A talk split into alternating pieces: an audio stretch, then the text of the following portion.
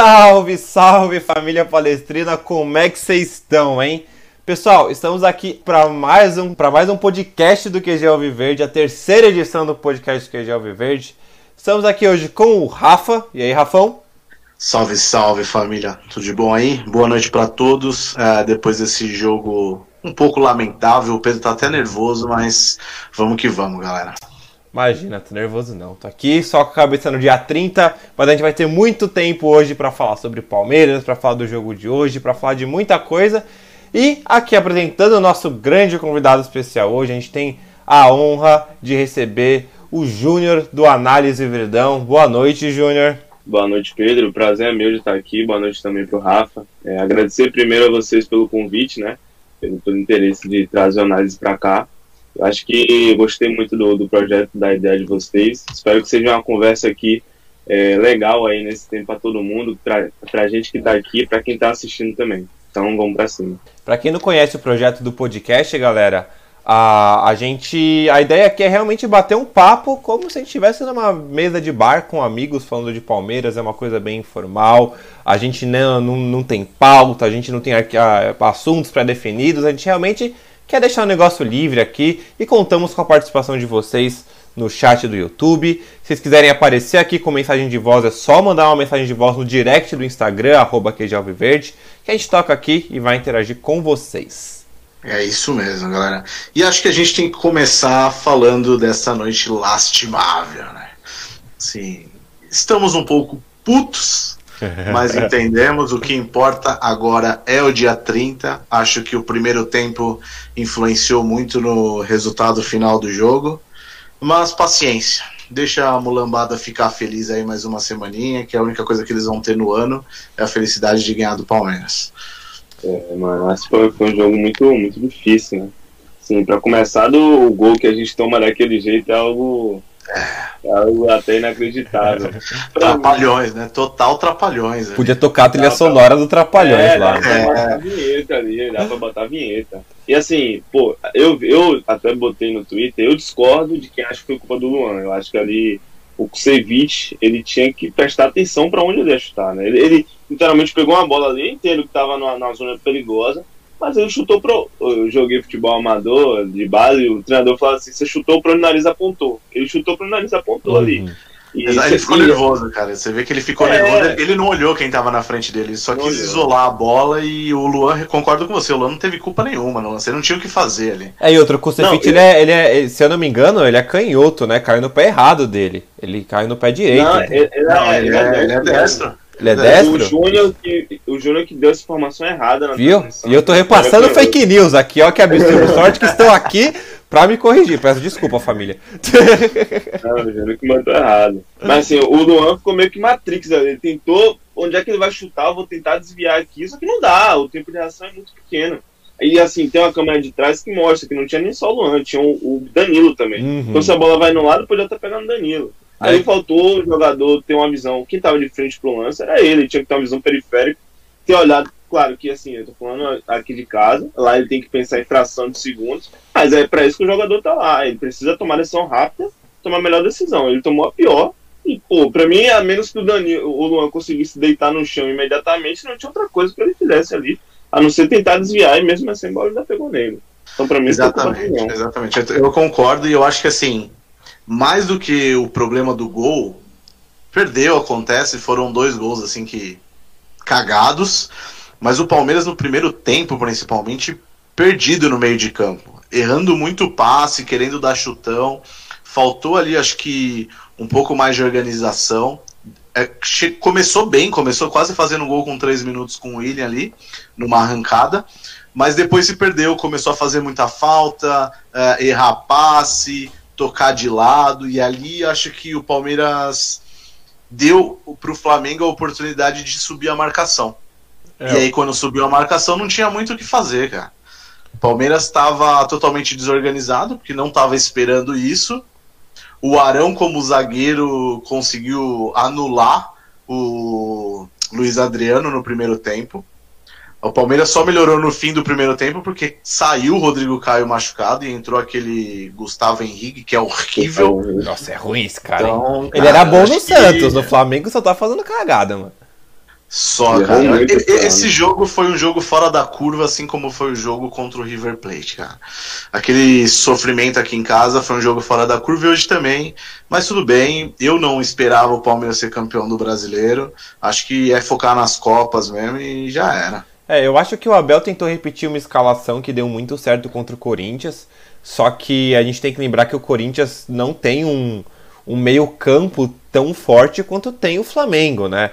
O meio-campo do Ô, Flamengo. Pedro, Pedro, deixa eu só. Desculpa te interromper, cara. Eu só quero mandar um salve aqui pro nosso querido amigo, amigo Eric Antunes. E, cara, desculpa aí. Uh, eu vou pagar sua mãe, tá, cara? Não esqueci, não. Fica tranquilo. o Eric mandou aqui: volte sempre, freguês. Palmeiras não ganha do, do cheirinho desde 2017, mas. Pelo que eu saiba, vocês não estão brigando por, pelo brasileiro se fizeram muito esforço esse ano. A gente está na final de duas Copas, né? Então, deixando essa palhaçada aqui de lado, voltando aqui pro. Eu vou fazer, eu vou fazer uma análise aqui. Eu sei que dos três aqui eu, eu não posso fazer análise. A análise vai ficar aqui por conta do Júnior, porque, né? É foda. Mas eu vou fazer aqui só meu comentário do jogo. Eu acho que tentou repetir essa, essa, essa, essa escalação que deu muito certo contra os Corinthians, mas o meio-campo do Flamengo é infinitamente melhor, né? começando pelos dois homens de frente no meio campo, o Arrascaeta é, a gente sabe que é um jogador de muita qualidade. Eu também não vou ser hipócrita aqui de falar que o time do Flamengo é ruim, porque não é, né? Então você vê um, um, uma frente com Arrascaeta, Bruno Henrique, Everton Ribeiro e, e, o Gabriel. Você não pode comparar com uma frente com, com Jô, com Mosquito. É, o Gustavo Mosquito, aquele outro, aquele outro cara do, do Corinthians que está de fora da área, só que eu nem lembro. Casares. O Casares. Você não pode você não pode comparar. Então o Flamengo ele tem uma recomposição muito mais rápida, ele tem uma transição de bola muito rápida, o que realmente fez, fez o Palmeiras sofrer um pouco no primeiro tempo, quando não tinha um meio-campo, quando o Gabriel Menino não estava focado em marcação, ele estava tentando sair mais. O Zé Rafael e o Veiga estavam totalmente apagados, na minha opinião. Né? Eles não conseguiam articular, não conseguiam defender. E o Marcos Rocha, como sempre, deixando uma avenida do lado direito. Que o Marcos Rocha ele é muito melhor em apoiar, não em defender, é a característica ah, hoje, dele. Hoje ele foi muito mal mesmo, assim. Eu acho que é a, a característica né, dele. A gente não pode cobrar ele de fazer tudo também. E com uma, uma, uma zaga que a gente sabe que não é titular, Palmeiras sofre muito da carência, do, da, da, ausência do Gustavo Gomes, que é uma peça, um pilar muito importante. Mas mesmo sendo titular, é uma zaga muito forte, né? Muita gente pede o Ceviche titular. Eu acho que é um ótimo jogador. E o Luan tem feito jogos ótimos. No, também não acho que. A gente estava conversando um pouco mais cedo e vamos falar mais disso, mas não acho que o gol foi culpa do Luan também. E só que eu acho muito, que o pessoal acha muito mais fácil criticar o Luan, né? Pelo, ah, muito por, mais. É, por certa irregularidade que ele já apresentou. E na minha opinião não apresenta mais. Só que é mais fácil criticar ele do que o gringo, do que o Kusevich, que é muito bom, mas falhou. E acontece, acontece. O Flamengo teve um primeiro tempo, acho que muito superior. E é isso, cara. O próprio Abel reconheceu no meio do primeiro tempo que estava na hora de poupar, colocou alguns jogadores que não são titulares, o próprio Lucas Lima, que não vem fazendo bons jogos, né? o Pedro Acácio mesmo, que a gente sabe que é um garoto promissor, mas que não iria mudar o jogo. Pô, segundo jogo do cara, a gente não pode exigir que ele faça milagre. E agora é o brasileiro realmente não dá mais. E infelizmente ficou muito inviável, mas eu acho que dos três campeonatos, o que se a gente tivesse que abrir mão de um, acho que todos concordam que seria do brasileiro e não da Libertadores nem da Copa do Brasil, né? É, sem dúvida, né? Assim, eu defendi por muito tempo nas lives de análise, pelo menos nas recentes, que, cara, não dá, não daria para você brigar pelo brasileiro e, e não estourar ninguém para Libertadores e para a Copa do Brasil. A gente pegar aquele jogo contra o esporte lá, a gente jogou contra o esporte, ganhou, ganhou os três pontos, só que o custo do jogo foi o Verão machucado. O Verão machucado, o Verão não jogou semifinal porque ele se machucou no jogo contra o esporte. Perfeito. Sim. Num campo carregado, cheio de buraco. Exatamente. Os três pontos foram importantes? Foram. Mas, cara, não vale a pena. Sim, a gente tem que lutar pelo brasileiro. Para mim, minha ideia é: a gente precisa garantir a Libertadores. Porque Copa do Brasil e, e a própria Libertadores é incerto. Então, se a gente vai na final e bate na madeira a gente perde, a gente está sem nada. Acabou se a gente não, não jogar o brasileiro com seriedade para ir para Libertadores, a gente está sem nada. Agora, entre você jogar para ir para Libertadores e você jogar para ser campeão, o esforço que você tem que fazer é totalmente diferente. Então, se a gente pensar que o Palmeiras tinha a chance de ganhar do Grêmio, que era um confronto direto, empatou. Tinha a chance de ganhar do Flamengo, que era um confronto direto, perdeu. Para mim, cara, já foi. Já uhum. foi. Para mim, já não teria nem que ter, ter feito todo esse esforço. Mas o Abel, como competitivo que é, queria, acho que agora é o momento que ele tem que botar o pé no chão e falar, cara, não dá. Não dá. Eu, eu, eu, também quero muita coisa, mas eu tenho que concentrar minha energia. Como ele falou, é o momento de gerenciar energia. E para mim, gerenciar toda essa energia em um campeonato brasileiro tão disputado como vai estar agora o Inter, passou o São Paulo, tem o Atlético Mineiro, tem o próprio São Paulo, tem o Flamengo, tem o Grêmio também. O cara, é muito time ali e o Palmeiras está atrás. Então, para mim, foco agora na, na, nas Copas. E a gente usa no brasileiro o, sim, uma mescla, quem tiver, quem não estiver jogando muito, bota alguns titulares para dar ritmo, quem tiver voltando de recuperação física, como o Gomes, por exemplo, ele vai voltar e vai precisar jogar para pegar ritmo, coloca, mas vamos, vamos focar em passar direto para Libertadores e já foi, acho que tá ótimo pra gente, pelo menos é, eu penso, eu penso igual, cara. Eu acho que o Palmeiras ele vai dar a sorte de ficar ali em quarto lugar ainda no campeonato. E eu acho que quem cai de vez ali fica em quinto, sexto, é o São Paulo, não é nem Inter, nem Flamengo, nem Atlético Mineiro para mim. Porque o Atlético é Mineiro tem, tem dois jogos que é direto. Senão, ele é o que pega os times mais fáceis ali, esses, essas últimas rodadas. O Inter tem várias pedreiras e o São Paulo também. Porque o São Paulo termina a última rodada contra o Flamengo. E tem o Palmeiras ainda é também. Palmeiras. É, e tem o Palmeiras. Então, assim, o, o, o, São Paulo pode chegar na última rodada precisando ganhar de qualquer jeito do Flamengo para manter ali uma Libertadores direto, sem ser aquela pré-Libertadores. Eu não acho que o São Paulo aguente, cara. Eu acho que o que o São Paulo tá sofrendo agora, fora o cansaço do time, é o abalo psicológico. Assim, é... eu concordo com quem fala que o Diniz perdeu um pouco ali do comando do elenco. Né? E acho que isso pode influenciar muito os caras nessa reta final. Porque eles não estão jogando bem. O time do São Paulo é bom, tava jogando bem pra caramba e agora parou. Foi amassado ontem pelo Inter e era pra ser muito mais do que cinco. Mas, ô Rafa, eu acho que é até muito porque o São Paulo só tem um jeito de jogar, cara. E acho que agora que o pessoal sacou qual é o jeito de jogar do São Paulo, o Diniz não tem muita alternativa também, né? É, e fora que ele tá perdendo o vestiário. Eu vi até, eu vi até um meme que eu achei muito bom que muita gente comparou a briga do Diniz com o Tietê com a, com a briga do Maurício com o Obina, que tirou o título de 2009 do Palmeiras. Então, assim, e quem tava nos dois times? O Murici. O Murici. Oh, agora imagine, oh, imagine como o Murici deve estar tá pé da vida. Nossa, ele tava lá na Globo, suave, ganhando o, o, o dinheirinho dele, comentando, fazendo quadro dentro da casa dele lá. Aí agora teve que ir pro São Paulo, um monte de cara tipo, que tá nem aí pro clube. Mano, você vê, os, os jogadores de São Paulo não tem identidade com o clube. Você acha que o Tietê ama o São Paulo? Tá ligado? Não, não é, não tem. Ah, cara, Por exemplo, não é que nem o Palmeiras que, a... que, tem os caras da base que, que, que, que você sabe que tem identificação com o clube. Você vê os bastidores da torcida do, do jogo contra o Corinthians. Pô, vê o Gabriel Menino, como ele comemorou a vitória contra o Corinthians, o próprio Danilo, como ele comemorou a vitória contra o Corinthians. Você não vê isso no, no São Paulo, tá ligado? E aí, mas, parte mas... eu concordo que o São Paulo não vai, o São Paulo não vai ganhar esse título, cara. E era dele. Assim como 2009 era nosso.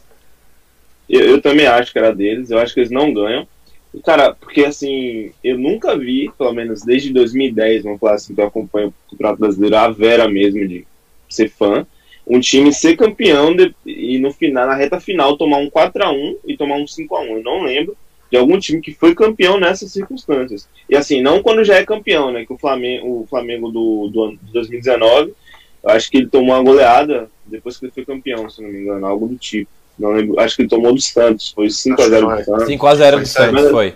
Na mas Vila. brigando pelo título, nunca vi, cara. Nunca vi. E assim, você vê que é um abalo. O Diniz, o Diniz tem um, tem um até brinco, né? O Diniz sabe qual é o erro dele. O Diniz é um time que. Ele, ele é um cara que, que tem o modo dele de jogar e ele está disposto a usar esse modo, que é tranquilo. Por muito tempo eu apoiei muito o Diniz, quando ele não era do São Paulo, obviamente, por, por ser um cara que sempre gostei, de um, é, sempre gostei do futebol mais diferenciado. Só que o Diniz, há cinco anos, vamos falar assim, desde que ele surgiu no Audax, ele tem um problema claro na defesa dele, de transição defensiva, de, de compactação, ele não resolve. Então ele acha que o modelo dele de fazer três e tomar dois, ele vai garantir o campeonato. Uma hora não garante, cara. Uma hora estoura como estourou agora. Você pegar os gols do Inter, o, o que tem de gol de, de transição defensiva, ele nunca, nunca soluciona esse problema. Fora até na fase ofensiva ele tem diversos problemas. E aí você pega um time desse e ainda coloca uma bala psicológico de tomar 4 a 1 depois não vencer mais, tomar 5 a 1 cara, muito difícil um time desse ter erguer, muito difícil. É, num, num campeonato brasileiro de pontos corridos como é, até é possível o cara chegar como chegou lá liderando várias rodadas, ser campeão. Agora no mata-mata, é, bom, São Paulo mostrou bem esse ano o, o quanto essa forma de jogar afeta, cara, porque você toma dois, ganha de 3 a 2 em casa, e aí chega lá, perde de 1 a 0 já era. Uhum. E foi assim com o Lanús. Foi assim com o Lanús. Assim Ganhou, Lanús. mas perdeu no, no gol fora. Então não adianta. Cara. Exatamente. Assim, é, ele tem um problema, cara, que eu acho que é muito parecido com Filipão e Luxemburgo. Ele é da, daqueles técnicos que sempre vai morrer abraçado com o esquema tático dele com a forma de pensar dele, com, com os jogadores, jogadores, dele, e, e, vai seguir assim, cara. Eu acho que se ele não mudar um pouco a forma dele controlar, ele vai virar um técnico de Figueirense, com todo respeito, mas um técnico de Figueirense, uh, CSA, porque não vai aguentar em time grande. Que era o que ele era, né? O primeiro salto dele na carreira mesmo Quer dizer, não, todo respeito, minto. Antes teve o Fluminense, respeitando não teve o Fluminense. Também teve o Atlético Paranaense. O Petraglia, Petraglia, lá no Atlético, chegou a falar que mesmo se o Atlético fosse rebaixado, ele ia manter o Diniz, que acreditava na filosofia, depois ele foi demitido. Mas assim, o, o, o, Diniz, cara, ele tem que entender umas coisas que não dá para ele fazer, por exemplo, o que ele fez com o Tietchan em público ali. Ele tem a história dele com o Tietchan, ele que deu a primeira oportunidade profissional pro Tietchan. O Tietchan estava abandonando, não sei se vocês sabem disso, mas o Tietchan estava para abandonar a carreira, ele uhum. não, não, conseguia time nenhum, e aí o, o Diniz levou ele para o Dax. Só que isso não dá respaldo para ele chamar o Tietchan de tudo que ele chamou ali na frente de todo mundo. Então foi um banquete ali. Chamar de mascarado é pesado, né, mano? Não, ingrato, é, o, problema isso foi ser na frente das câmeras, cara. Se é. ele faz isso no vestiário, é outra coisa, fica interno. Tudo bem que a gente sabe que no futebol moderno iria vazar essa informação, mas aí poderia desmentir, não, não falei, já era. É. Agora fazer isso num jogo da Globo, acho que uhum. sendo o único jogo do dia, praticamente, não sei se tinha mais nenhum jogo tão interessante naquele dia, eu não lembro. É, é cagada, é cagada. Ó, eu, eu sou adepto da campanha aqui que o, que o meu grande amigo Marcos Coste tá aqui nos, nos comentários. Abraço, Marcos. Nossa voz aqui do Palestra Itália representando a gente. Tá aqui com a campanha hashtag Fica Diniz, deixa o Diniz lá. Sou totalmente adepto dessa campanha. E deixa ele lá, que, que eu tô de... eu, eu, ó, eu vou confessar, eu pensei que o São Paulo ia ser campeão. Eu, eu cheguei a declarar em conversas aqui, eu falei, nada tira esse título do, do São Paulo. Graças a Deus eu estava enganado. Puta, eu nunca confiei no São Paulo, cara. E ó, aproveitando que o coach está aqui acompanhando, já está mais do que convidado, ele já sabe disso, para participar aqui do nosso podcast também. É. Mandando um... esse tem história, viu? Olha.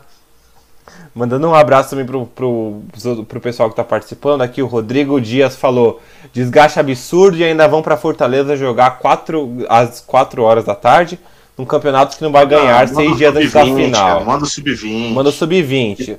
Marcelo Ribeiro falou aqui: uma final de Liberta depois de 20 anos. Vale a pena focar e poupar a equipe contra o Vasco e Ceará. Senão, quem quer tudo pode ficar sem nada. Exatamente, é, é o que a gente está falando aqui. Às vezes, jogar com o time titular, no campeonato que já não está mais valendo, ah.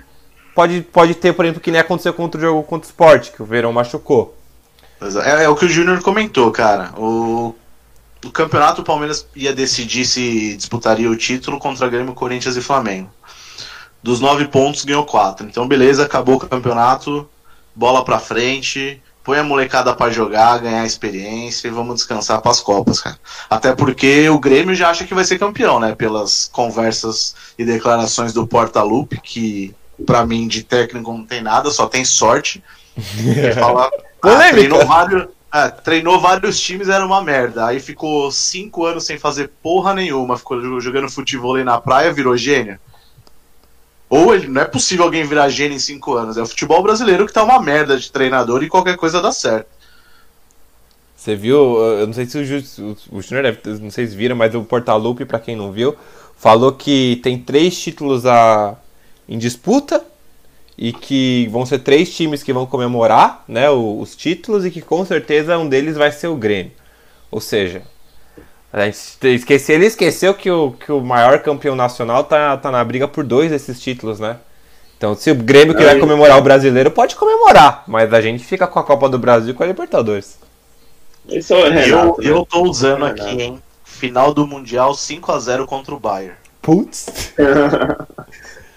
Não, brincadeira, galera. Primeiro vamos tentar ganhar a já, Libertadores. já, é, já é realidade Breno Lopes entortando push na lateral. Porra, que isso, Como é que é? jogão. Como é que é? Como é que é? Já é realidade o Breno Lopes entortando o Kimmich na lateral, entortando o Boateng. Bre- nosso Brenaldinho entortando os zagueiros. do- Vai ser, vai ser hat-trick do, do Breno e o Luiz Adriano vai dar uma caneta no Boateng que nem o Messi deu, vai deixar o Boateng de bunda no chão. No chão. Ó, o, o Breno, isso aqui é informação. O Breno vai ficar sem fazer gol até o final da temporada e só vai fazer na final do Mundial. Ele tá acertando trave, fazendo impedida intencional, pô. É o novo Betinho. É, só vai fazer o gol do título lá do, do Mundial. Aí, ó, se liguem, é informação, não é chegar na palpite. final do Mundial, já tem uma pedreira na semi, né? Porque provavelmente vai ser o time mexicano. É. E é enjoado. Estão Mundial nunca é fácil. Não. Vocês estão ligados que se, se acontecer uma zebra gigante, tipo, vai, acontece uma zebra gigante, o Bayern manda o reserva do reserva pro Mundial e perde, a gente pode pegar o time do Dudu na final, velho. Vocês têm É, noção disso? Eu, se sou o Dudu, eu Ah, É, o time, o do Dudu já fez o que tinha que fazer nesse Mundial, que foi conseguir eliminar o time da Nova Zelândia lá sem jogar, velho. É. Não, mas, tá, mas já E pensou? Dudu sozinho ali não faz milagre, não. Não, mano. mas já pensou? No, acontece uma zebra, o time do Dudu ganha e vai pra final, e aí o Palmeiras. e- Eu não sei o nome do time do Dudu, me perdoe, pessoal. Um nome. Al, Al do Rai. Acho que é Al do Rai. Não sei se a pronúncia tá certa, mas é assim que se escreve. Que Aldo seja Rai. o, o Aldo Rai. Já pensou se é Palmeiras e Aldo Rai na final? Mano, como, é- Não, como é que aí- deve ser o Dudu aí do outro lado? Eu acho que se eu sou o Dudu, eu falo, foda-se, vou deixar eu fazer um gol contra aqui nessa merda. Mano, e assim, a gente já viu o time grande passar perrengue com, com esses times mais alternativos, né? É porque Eterno como, todos passam, é, mas como todos passam, muita gente esquece. Uhum. Mas acho que foi aquele Real Madrid que enfrentou o Grêmio, cara. Que ele foi, ele foi ganhar nos acréscimos, aquele Real Madrid. Ou foi na, foi na prorrogação, foi nos acréscimos, foi na prorrogação. Foi um gol Então, de falta do Mundial. Cristiano Ronaldo que, que desviou na barreira, mano. É, não, mas eu tô falando assim na, na semi. Na antes semi do sofreu Grêmio. Ah, na semi, tá, tá, tá. Na Ah, o próprio é, Flamengo nesse último Mundial deu uma sofridinha também na semi entendeu? Depois ganhou fácil, no, acho que no segundo tempo, mas não foi um jogo tão tranquilo de começo, não. É porque os times também europeus, eles chegam assim como a gente que vai chegar agora, se a gente chegar, né? É muito desgastados, cara, muito desgastados. Eles jogaram assim, pegando um time que é campeão de Champions, um time que, que, que, que joga espanhol, como é o Madrid, né? Joga Copa do Rei, joga Supercopa. São muitos jogos. Então, muitas vezes a- a- o Mundial, hoje em dia, acho que não mais, né? Que mudou o formato. Mas antigamente era o último jogo da temporada, entre aspas, Ah. até abrir a outra temporada. Então, muitos caras estavam cansados, alguns jogadores, al- alguns o, clube é, não colocava de vez para preservar e tal. E para eles, a verdade é essa, não vou dizer que é uma coisa desnecessária, né? Eles querem ganhar. Mas não é objetivo de consumo como é aqui no, no, no- no- na, na Cara, América do só, Sul. só sul-americano dá importância pro Mundial, cara. Nem, acho que nem a galera da África, da Ásia, dá a importância que o sul-americano dá. E o, querendo ou não, assim, tudo é possível no futebol. É difícil ganhar do Bayern, seja Palmeiras, seja Santos. Mas o, o Bayern vai estar desgastado também, né? Porque os caras acho que tem cinco ou seis jogos em poucos dias ali também no período do Mundial. E eles não estão acostumados com isso. Então, de certa forma, quem chegar na final contra ele, que eu acho que vai ser o Palmeiras, mas pode ser o Santos, eu tenho quase certeza que vai ser o, o campeão da Libertadores. Não sei se o Tigres aguentaria. ah, pode dificultar, cara, porque eles não estão acostumados a jogar dia sim, dia não. O, o time brasileiro não vai ter o que perder, mano. Perdeu de um, perdeu de 10, é perder igual. E fora que o, Tudo é possível. o Bayern ainda tá no, tá no meio do campeonato alemão, né? Eles têm 17, o campeonato alemão tá com 17 partidas disputadas e o Bayern ele não tá com uma com folga na liderança. Ele é líder, Não, mas ele é só não. 4 pontos na frente do RB É. Leipzig. Então assim, eles Foi eliminado da Copa da Alemanha na segunda fase. foi. Fazia acho que 20 anos que isso não acontecia. Não, mas o que eu quero dizer é que assim, eles dão mais, ó, eles dão muito mais importância pro campeonato alemão do que pro, do que pro mundial. Então assim, os jogos do campeonato alemão vão intercalar com os do mundial e eles vão dar preferência pro, pro campeonato alemão. Isso pode ser uma certa vantagem, como você disse, pro Palmeiras, se Deus quiser, ou pro Santos, cara. É porque, é porque agora também tá bizarro, né? Você vai ter o Mundial, que foi da Champions passada, no meio da Champions atual que tá rolando. Então É. o Bayern também tá jogando. É muito bizarro. Com, com a pandemia e com esse novo formato, ficou bem, bem bizarro a forma como eles fizeram. Então, não, e a final sendo numa quinta-feira. Quinta-feira, afinal? O final do mundial é na quinta? Porque o, o primeiro jogo da semifinal, seja Palmeiras ou Santos, é no domingo, 3 horas da tarde. O Bayern joga a outra semi na segunda. Então, por conta disso, a final ficou para quinta-feira, às 3 horas da tarde. Tá, 3 horas da tarde. Supondo que o jogo Tudo acabe umas 5 e meia, se eu mandar um e-mail muito bêbado pro meu chefe às 6 horas da tarde, ele que me perdoe. Ah, gente, eu, eu Mas vou, ia valer, ia valer. é, eu vou levantar aqui uma, uma pergunta do chat aqui, que eu queria que vocês também dessem a opinião de vocês, porque eu achei uma pergunta muito legal do Levi Mesquita, né?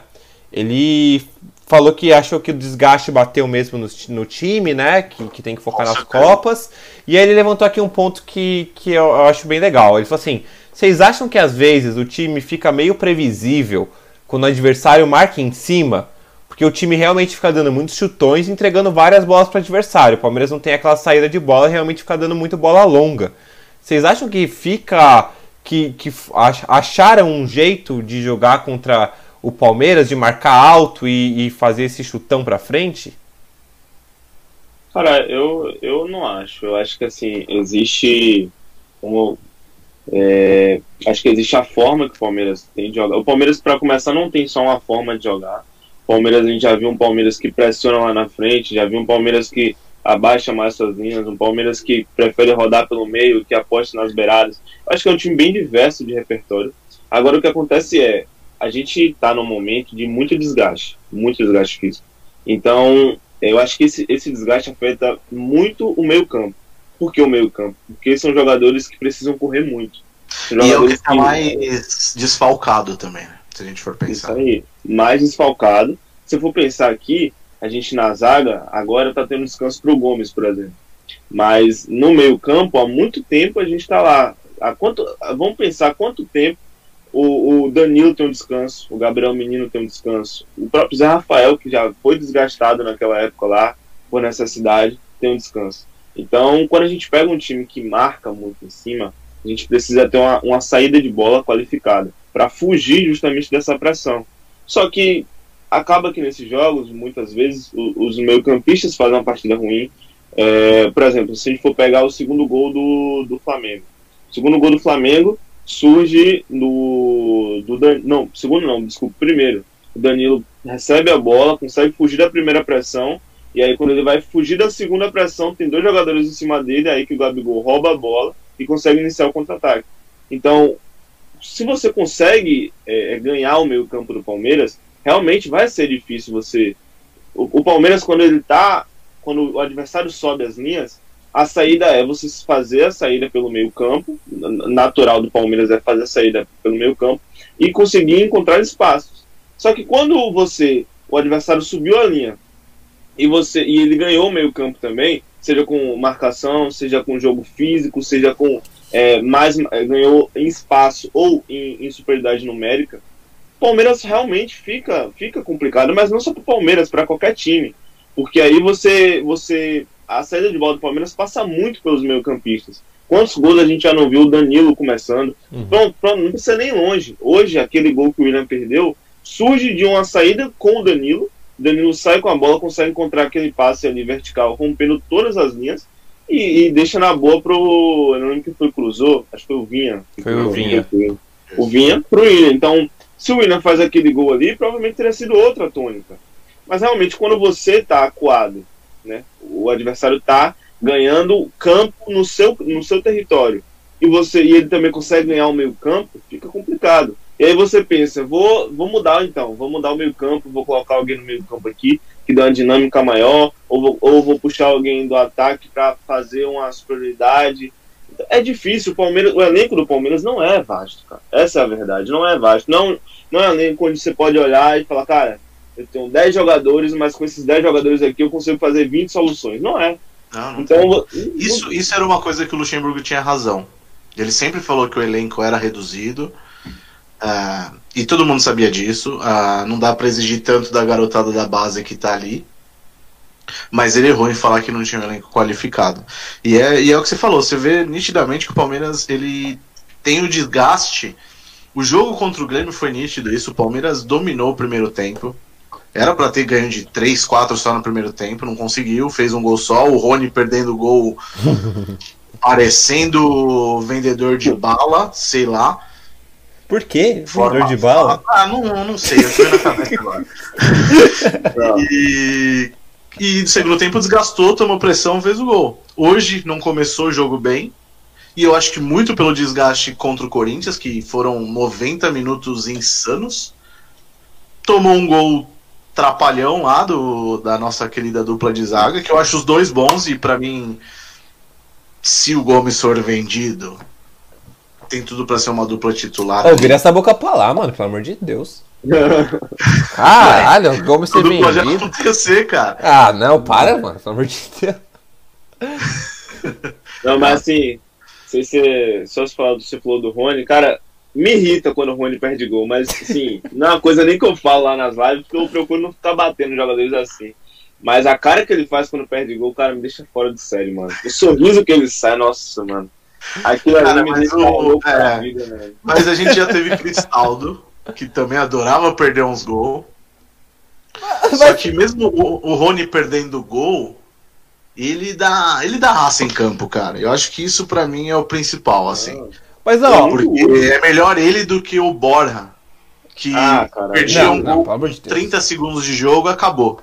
Mas ó, eu vou falar um negócio. sentar no canto do campo e chorar, porque era, eu acho que era o cara que desanimava mais rápido na face da terra, mano. Porque perdeu um de uma jogada já era, acabou, pode substituir, põe o Cone no lugar e daria a mesma coisa. Mas ó, eu vou falar um negócio aqui, que o nosso grande amigo flamenguista Eric Antunes aqui, que tava criticando a gente no começo, vai ficar pé da vida se ele tiver aqui ainda.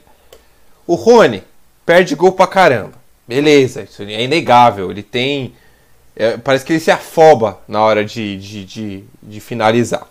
Mas ele também faz os seus gols, importantes. Sabe quem que ele me lembra? O que chamam de Gabigol. Quantos gols o cara perdeu hoje no primeiro tempo? O, Ga- o Gabriel, ele faz muito gol. Eu não, eu não vou não vou falar que ele é um centroavante ruim, nem nada disso. Mas pra fazer um, ele perde cinco. Só que o Flamengo, ele tem um, um meio-campo que cria muitas jogadas. Né? Um meio-campo de muita qualidade, que cria muitas. Só que pra fazer um, ele perde cinco. O Rony também. O Rony perde gol pra caramba, mas quando ele tem que fazer, ele faz. Então, óbvio que devido às proporções, mas ele, se você for comparar o número de oportunidades criadas, o número de gols feitos, o Gabriel e o, e o Rony deve estar lá, deve estar parecido, mano. Eu acho que depois dessa a gente encerra a live por aqui. O cara comparou o Cone com o Gabigol, mano. Não, Mas é sério, é sério, eu não gosto mano. do Gabigol, mano. O cara, o cara é bom, velho. Não dá pra falar que o cara Não, é mas eu não tô falando que o Gabigol é ruim. O Ro- até aí o Rony tá concorrendo com o melhor do, da Libertadores, velho. Cara, assim, ó, vou- eu acho que assim, são, são duas coisas. O Rony, pra mim, ele é bom em um contexto, ele é útil. Mas, assim, a gente até fala disso na live do Rony melhor da Libertadores, mas, cara, a real é que isso não significa pra mim nada. Vamos pegar a lista dos últimos cinco melhores da Libertadores. Você me apresentar um que vingou na carreira, eu falo, cara, pronto, Ah, nada, esse prêmio vale alguma coisa. A gente teve aqui o Borra, Borra morreu depois disso. Teve o Theo Gutierrez, Theo Gutierrez tá abandonado hoje. Teve, cara, nem lembro. O Cebolinha outros. foi, não foi? Quando o Grêmio ganhou? Não, foi o Luan. Luan, onde que tá hoje? Então, cara, assim, é um prêmio pra começar. Vamos lá. Eu não, prêmio por votação popular não pode ser levado a sério. Essa é a verdade. Porque, cara, é por votação popular, a mesma coisa que o gol Puscas. Você pode até. Quantos gols Puscas a gente viu? Cara, esse aqui foi mais bonito, como que ele perdeu?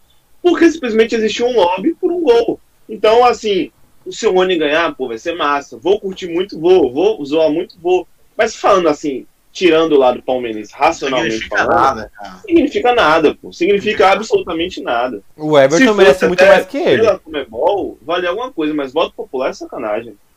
É, a, a Comembol quis imitar os esportes americanos, que tem o MVP da final ali. Só que de uma forma totalmente burra, cara. Totalmente burra, assim. Querendo ou não, por mais que sejam esportes coletivos os americanos, é, dá pra uma jogada individual o LeBron James resolver o jogo. Até porque é o LeBron James, entendeu? Agora no futebol, velho, não, não existe isso. Pode ser o melhor do jogo. Agora, o rei da América. Isso aí me lembra o que a galera fala muito do futebol americano, que quando o jogador aparece na capa lá do, do Maiden, na temporada seguinte o cara some, velho. E é esse prêmio da Libertadores é isso, porque a galera joga pra caralho, ganha o prêmio e some, mano. Então O que o Marinho ou o o rei Soteldo ganhem. Espero que um É, dos dois ganhem. foi o rei da América, jogando muito no Grêmio, depois disso sumiu. Torcida do Corinthians só falta querer matar o cara, porque não rende nada em campo e ganha uma puta bala. Nem entrou no clássico. Então eu acho que se for pra Rei da América, mano, deixa a gente com o título e dá o, o, o prêmio lá, o anel pro Marinho. velho. É, se for pensar em merecimento, o Marinho ou o Everton merece muito mais que o Rony. O Everton, ele salvou muito em vários jogos, que se não fosse o Everton a gente podia ter sido eliminado. E o Marinho tá desequilibrando. O Sandro Marinho faz uma temporada excelente, né? Eu acho que, de novo, né, sem deixar o lado clubista falar mais alto, pô, o cara é destaque pra caramba. Eu, eu queria o Marinho no Palmeiras. Tipo, de Joga verdade. muito. E, e é, e é palmeirense. E é palmeirense. É, Eu nunca ele é palmeirense. É, Mas ele, não dá, não dá. Não ele dá co- pra- acho que não dá pra trazer, não. Ah, é, não. Eu acho que pela temporada que fez agora, não. Mas talvez quando o Santos trouxe, daria pra trazer. Mas aí quando o Santos trouxe, a gente não, não iria querer, pô. É. O Marinho que veio do Grêmio, ninguém queria. Essa é a questão. Eles trocaram pelo David né? Braz, né, mano? queria. E, e esse ponto é interessante porque assim, a gente muitas vezes eu vejo a, a torcida subjugar o papel de um técnico. O Marinho foi a público dizer, cara, o São Paulo mudou minha vida porque ele mudou a forma como eu vi o futebol. Então a gente fala de um Marinho antes do São Paulo, que é o Marinho do Grêmio, o Marinho que o Renato despachou, o Marinho que quem lembra do Marinho se oferecendo pro Flamengo lá, se gravando na piscina, falando, ó, tá facinho me contratar. E tem o Marinho depois do São Paulo. Então o cara mudou demais como jogador. Aquele, como você falou, quando o Santos trouxe, dava pra trazer, dava, mas se trouxesse, a gente ia tomar porrada. A, to- a torcida do, do Palmeiras ia linchar o Marinho, ia falar que não, não prestava, um cara que não prestou pro Cruzeiro, não prestou pro Grêmio. Então, Ah, realmente apesar o São Paulo transformou ele, né? É, o São Paulo, ele é um puta técnico, né, cara? O problema é que ele quer ganhar um milhão de reais e quer que o clube invista 500 milhões por mês pra trazer jogador. É um pouco sem noção isso, mas o São Paulo mudou muito. A forma que o Santos jogou depois do São Paulo, mesmo sem ele agora, é, é nítido que tem é, o trabalho do cara ali ainda. E, e é o que você falou, ninguém queria o Marinho. O, o Grêmio mandou ele embora e o Grêmio tem tradição, né? Porque sai do Grêmio e começa a fazer gol. É só ver o maluco lá do Luciano no São Paulo também, é outro que tá fazendo gol. Oh, Não, e, e olha por que o Marinho foi trocado. O Marinho foi trocado pelo David Braz. É, mano. David foi- Braz. Ah, Deus. Cara, assim, pensa aí, pensa o quanto esse jogador é valorizado por ser trocado pelo David Braz com 34 anos de idade. Pensa o quanto esse treinador queria a permanência dele. Não queria. Nossa, pensa assim, no cara que se valorizou, hein? É o É, Marinho. o, o- cara, o São Paulo é muito bravo. Assim, ele é muito bravo. O problema para mim do São Paulo, assim, sem, sem gastação, sem zoeira mesmo, é que o São Paulo é, é doido, pô. Ele é realmente doido. Só que ele, ele- a doidice dele, eu acho que leva ele pro bem, faz ele ser aquele cara enérgico, etc. Só que é um cara que, que vai no Santos e pede comissão por vez de atleta da base. É um cara que vai no Palmeiras, acerta, desacerta, acerta, desacerta. Aí espera um time, depois pega o Atlético, pede mil reforços. Não, um cara que parece que o tempo inteiro o ego dele, as vontades dele precisam estar sendo feitas. E para ele encontrar um time assim, só realmente na Europa. E aí, a gente for pegar o São Paulo na Europa, foi pro Sevilha. Não dá certo, né? Um monte, cara fez um monte de contratação, começou até bem lá e depois despencou. Foi eliminado da, da Europa League, eu acho que foi na semifinal, nas quartas de final, com um jogo quase ganho. Eu acho que ele ganhou na ida e perdeu na volta, foi algo do tipo. Inclusive, naquela época, o São Paulo estava muito cotado para ser o novo treinador do Barcelona, depois que o Luiz Henrique saísse. E aí ele sempre falou de Messi, que era o sonho de trabalhar com Messi foi para a seleção argentina, fez aquela merda que ele fez. Hum. Aquela merda que ele fez. Essa Copa, é a verdade. Foi, foi na Copa América, né? Se eu não me engano. Que ele pegou, não foi? Não, na Copa. Na, na Copa, Copa, do na Mundo. Copa do Mundo. Copa na Copa do Mundo, tá é. certo. Chegou o ponto dos do jogadores estarem escalando a Argentina. Foi bizarro aquilo, cara. Foi bizarro. É.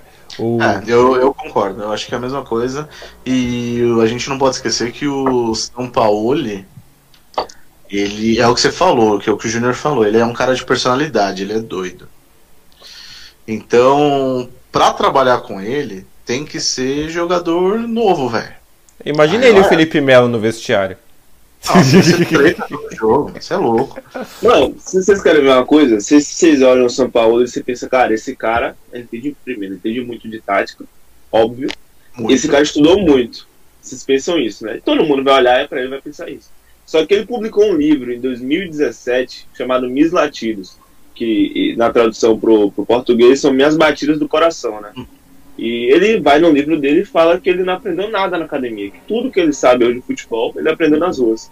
Então, assim, um cara que diz que tudo que ele sabe hoje ele aprendeu nas ruas, desmerecendo o estudo do, de, é, dentro do futebol, o estudo do futebol, e faz o que ele faz, os trabalhos que ele faz, que obviamente tem muita academia ali, ele não tira essa ideia do, do, do, futebol de rua. Claro, futebol de rua é uma enorme inspiração, é uma enorme base que você pode precisa ter. Futebol moderno precisa... você precisa ter um pouco de futebol de rua. Porque senão vira o, os times da, da Red Bull lá fora, velho. que ganha, ganha, ganha, ganha um monte de campeonato nacional, mas não, não consegue mais nada. Porque é o time, o time quadradinho lá que foi feito para dar dinheiro para a empresa e acabou, entendeu? Futebol de rua, ele precisa... e eu acho que falta futebol de rua no, no futebol brasileiro hoje. Cara, virou, virou hoje... muito futebol de condomínio, cara. Não dá não. É porque hoje, assim, tirando. Eu acho que hoje qual é o problema? Chegou muita coisa, né, velho? Tipo assim, na minha, na minha, assim, na minha época, né? Eu tenho 19 anos, sou de 2001. Então, quando eu era menor, cara, era futebol o tempo inteiro. Eu jogava futebol assim, se deixar jogando o dia inteiro, eu jogava, cara. E não, e não só falando do, do Brasil, né? Mas tem um, um, documentário muito da hora na Netflix, eu não vou lembrar o nome agora, cara. Mas é um documentário que é feito lá na França, lá em Paris, que mostra. Tem uma. Lá é, é muito doido. Tem uma quadra, como se fosse uma quadra que tem aqui no Brasil, só que é uma quadra menor, mais reduzida. E aí são vários jogadores jogando, acho que a quantidade é maior. E, cara, eles têm que driblar muito lá, porque o espaço é muito reduzido.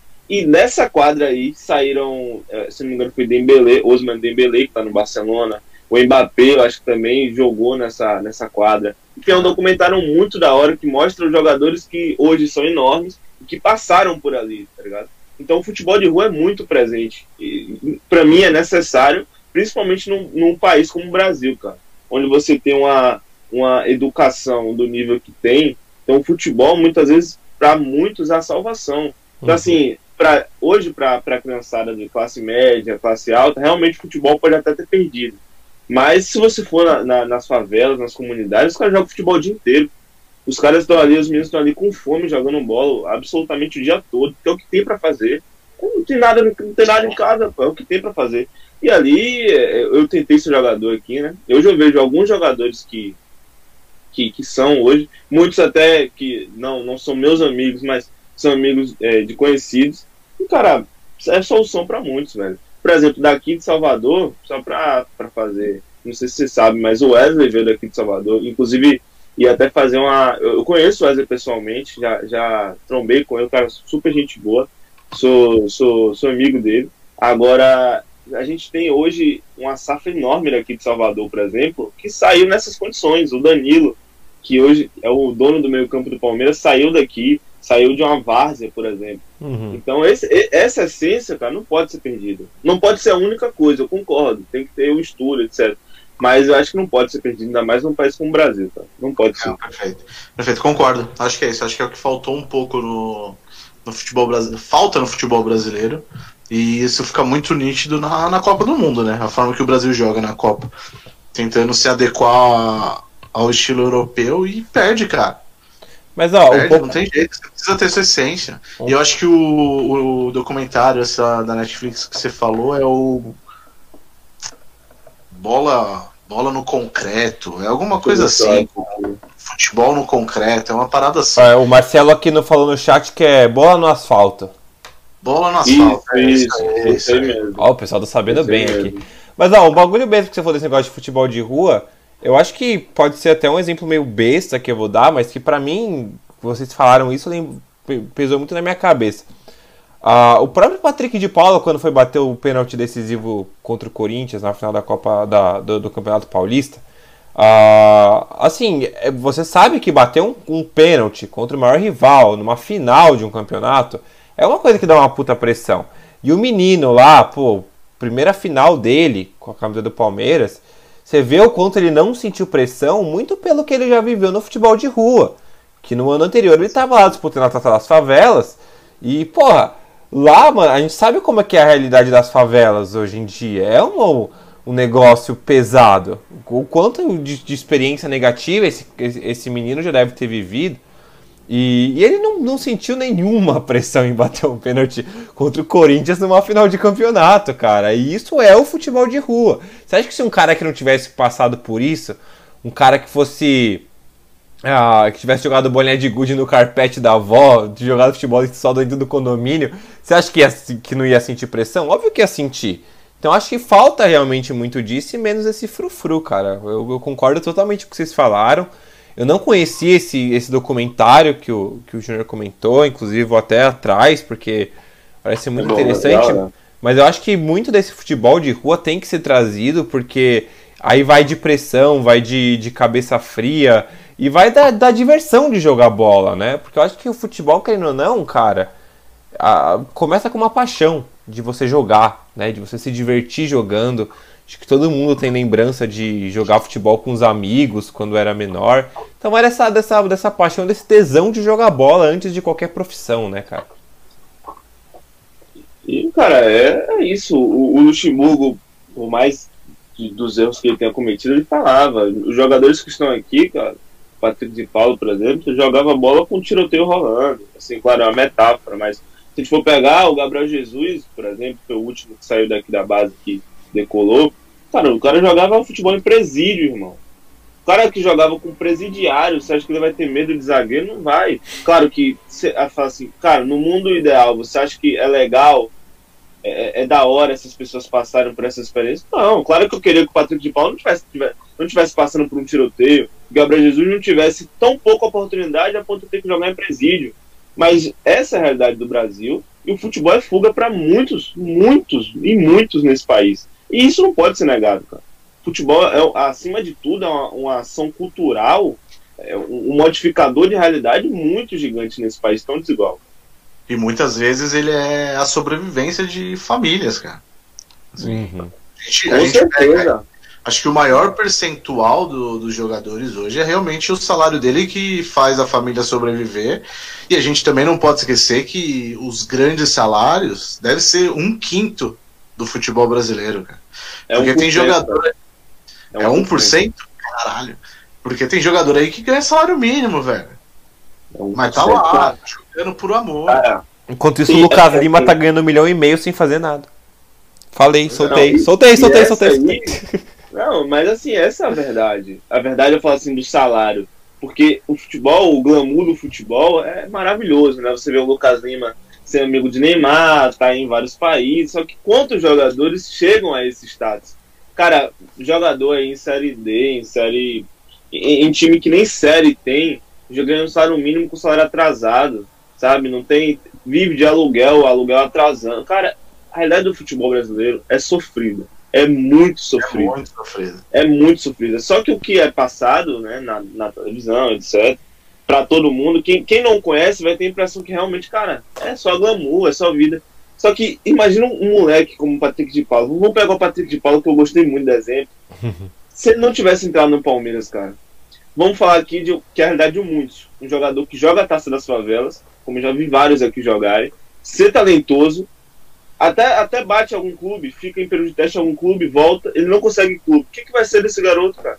O que, que, que, que ia ser o Patrick de Paula sem o futebol? Assim, esses jogadores muitas vezes não têm condição de, de pagar a faculdade particular. Aí vai para a faculdade pública, a disputa lá é absurda.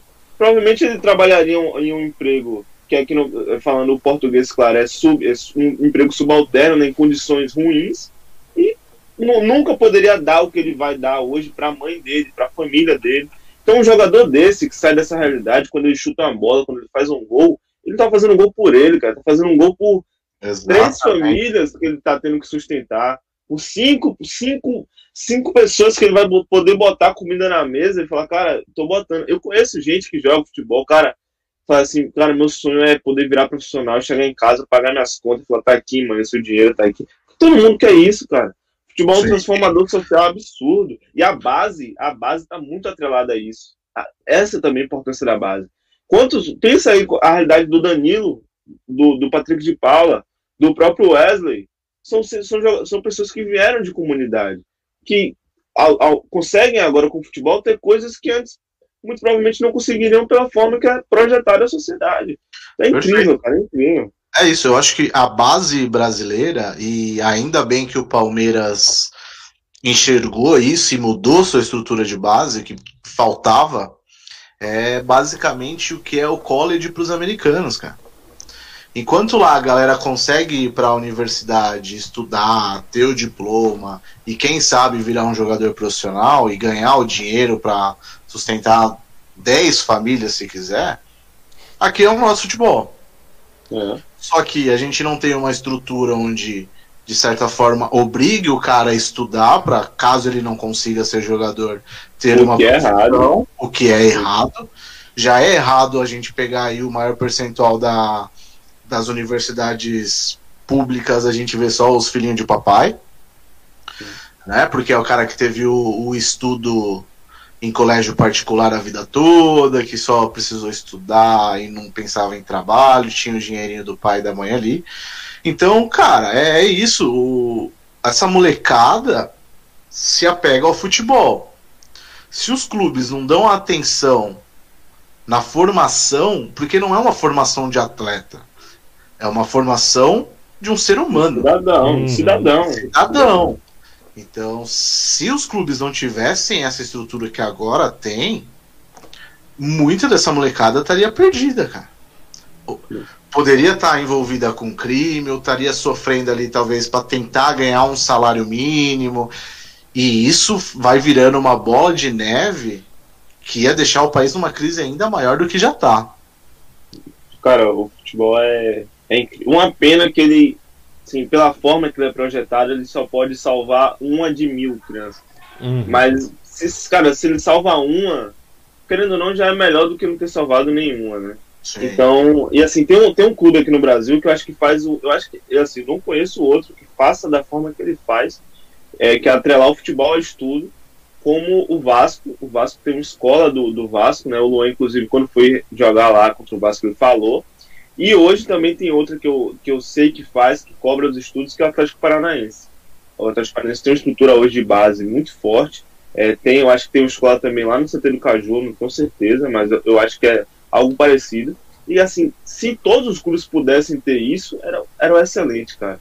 Porque assim, é, claro que o importante para o clube é que ele seja jogador, né? Que ele é porque, na real, a base hoje é vista como o, o, a galinha dos ovos, dos ovos dourados. Né? A base, Total. o clube percebeu que a base vai pagar as contas que ele nem sonhava em pagar. Então, vamos investir aqui, porque esse jogador vai render X para mim. É claro que é assim que é o, é o capital que, que ocorre, né? Mas devia ter um olhar mais cuidadoso com isso, cara. Com, com assim, muitos jogadores chegando na base indisciplinado, porque também teve uma, uma vida muito sofrida, teve uma vida de, de várias cicatrizes emocionais. Então o cara chega mal formado, é, é, é, é como posso mal formado como pessoa, uhum. com vários buracos e o clube devia ter esse olhar. Por isso que é tão importante e muita gente negligencia. Psicólogo tá, tá no clube, pessoas da, da área da psicologia, pessoas da área da educação. É um eu ia falar todo, exatamente isso. A questão psicológica já ele já chega muito afetado. É, o que você falou, por exemplo, o, o Vasco, todo mundo sabe que o principal ali é, é a categoria de base, que dá bons frutos para o Vasco. Essa questão dele investir no ensino dos atletas, o Atlético Paranaense eu realmente não sabia. Mas eu acho que os outros clubes, eles não precisam ter é, uma faculdade ou uma escola dentro do CT. Sim, sim. Cara, todos têm os nomes muito fortes. O Palmeiras conseguiria, o Corinthians, o São Paulo, o Grêmio, enfim, todos conseguiriam com o seu nome fechar uma parceria com qualquer colégio bom da sua região. Cara, tô, dá aqui aula para os meus jogadores da base, vamos formar eles. O Palmeiras com a fã, pô, vamos ver a questão de diploma universitário dos caras também. E em troca eu te divulgo, mano. É, cara, principalmente o Palmeiras com a fã, né? Porque tem uma faculdade de patrocinador, pô. Sim. Mas te falar, cara, existe isso. O, o, assim, falando daqui da Salvador, eu moro em Salvador, não sei se você sabe. Hum. Sou da, da Salvador, Bahia, não moro em São Paulo, já fui algumas vezes, mas não moro aí. Não sabia. Aqui, o Vitória tem uma parceria com. Não sei se ainda tem, mas por um período teve, eu sei disso, não sei hoje. Teve parceria com um colégio, e aí é um colégio até bom daqui de Salvador. Só que aí mora o problema também da raiz do, do, do futebol no Brasil e de como ele é concebido do luxo. Porque esses jogadores que iam pro colégio, cara, eles não. A realidade é que eles não queriam estudar. Porque na idade que eles estavam, com status de jogador de futebol de base de grande clube, eles recebiam tantas coisas externas que acabava que o estudo era, era a última, última coisa dele. Porque com, com o status do jogador. Mas aí é a questão cultural, né? Não, com certeza. Aí, aí a gente tá falando. Aí a gente entra totalmente é... no. Na raiz. No governo, na, na é. federação mesmo. E, e, e, é difícil mudar, cara. Mas se a gente. Mas... Se o Vitória fizesse isso como fez, não sei se ainda tem, igual você falou. Mas é o seguinte: Irmãozinho, você vai estar tá aqui, ó. Vou te dar o estudo em parceria com o colégio. Quer continuar na base? Nota mínima é X. É, é assim Não que deveria quer? ser. Tchau, amigo. Vai tentar jogar em outro lugar. É assim que deveria ser. Agora, não é porque, é, principalmente pela deficiência que a gente tem na educação. Por, por exemplo, vamos falar de um jogador que chegou. Eu, eu cheguei aos 17 anos no Vitória. Vitória me colocou no colégio X. Falou: vamos, você estuda aí, média é X. Falou: beleza. Só que a vida toda eu estudei no colégio público, não tive acesso a uma par de coisas, cheguei lá todo mal formado. E aí eu falei, pô, Vitória, eu não consigo apresentar esse resultado aqui. Ah, não, tá bom, então vem. Porque, cara, assim, a, a educação acaba sendo tão, querendo ou não, para os clubes é tão é, é, alternativa à, à, prioridade, que assim, ele não vai pegar um jogador que joga bem, que pode dar um prospecto de jogador para ele e falar, não, você tá fora da base porque sua nota, sabe? Então, assim, o valor da educação aqui no Brasil, e assim, pro, no, no futebol, acho que também fora dela, precisa ser, mas falando só de futebol, que precisa ser reajustado. Né? Eu acho que a seriedade como eles olham para a educação deve ser muito maior. Então, assim, a gente vê hoje, por exemplo, um, um, até viralizou na época um jogo de base, sub-17, um jogador do Atlético Paranaense, do Atlético Paranaense, que eu até falei, dá uma voadora que ele deu naquela, no, no, no sabe? Fluminense, em, em né? outra, Cara, aquilo não existe. Aquilo, aquilo não existe, cara. E assim, é a realidade de muitos, não da voadora, mas de ter um espírito agressivo, de querer brigar em jogo, de, de ir pra show e, sabe, querer brigar. Então, assim, é complicado, cara. É complicado. Porque assim, tá falando de um do futebol, que é um, uma micro. Uma micro. Uma micro bolha, em um país, né, que é uma bolha maior, e é um país muito complicado. Então, tratando de futebol, e quando você traz a sociedade de futebol, que não, não tem como separar, é complicada a situação. Não, e aí a gente fala de, da questão de educação, não só de, de nota, né, de, do desenvolvimento intelectual em matéria, mas a gente fala do desenvolvimento como pessoa também, né, porque sabe da importância da educação na, nas escolas e universidades para o desenvolvimento da pessoa como ser humano e, e é o que você falou, por exemplo, da, da voadora, de saber tratar, canalizar suas emoções, tratar as, as coisas de uma forma normal e não sair agredindo os outros, né? Porque. Não, não, com certeza. Aqui é nosso podcast, não é a favor da violência, galera. Não deem voadoras nos amiguinhos quando ficarem quando estiverem perdendo o jogo de futebol. Cara, Vai- se for engraçado, a gente até aceita. Não. Se for um jogo de futebol entre amigos e você tem aquele amiguinho que você não gosta no outro time. Não, brincadeira, gente. Nunca é solução, tá bom? Cara, falar pra você, só pra, pra, pra dar uma pincelada geral nesse assunto, eu conheci um amigo meu que ele jogou por um tempo no Atlético Paranaense. Ele falou, eu acho que foi o Atlético. Devendo te falar no começo, eu acho que foi o Atlético Paranaense. Ele falou, cara, olha esse jogador aqui. Ele pegou e me mostrou assim, falou, cara, esse cara joga muito, velho. Mostrou o Instagram, né? Que hoje em dia todo jogador de base tem Instagram. Eu falei, cara, que da hora. Ele falou, mano, esse cara aqui faz X. rouba X coisa no CT, mano. Do- de outros jogadores, mano. Ele faz. Ele rouba celular de, de jogador no CT. Pega isso aqui e revende, mano. Você bota fé. Aí não, não durou muito tempo, ele pegou e saiu do, do clube. Então assim, eu não sei se foi descoberto, não sei o que foi, eu sei que depois de um tempo ele saiu. Então até quando você pega um, um cara que tá numa oportunidade grande, jogando num time grande, numa base grande, a, a má formação continua ali. Então você pode dar o dinheiro que for para aquele garoto, você pode dar status que for para aquele garoto, ele vai continuar mal formado, porque não muda isso. Então é realmente um problema muito grave. É, é exatamente isso. E o problema hoje aqui no Brasil, a galera acha que dinheiro é da educação, né? E não é bem assim. Primeiro tem a educação, depois você ganha o dinheiro. As coisas são, são trocadas aqui. É, e eles acham que que o o esporte jogador. vem à frente do, do aprendizado, da questão de cidadania, da questão de saúde. A gente tá aqui falando de futebol, mas a gente não pode esquecer que tem uma pandemia aí rodando. Que a gente não tem vacina, que sabe-se lá quando vai chegar essa vacina de forma efetiva aqui, mas o futebol falou na frente de tudo e tá rolando.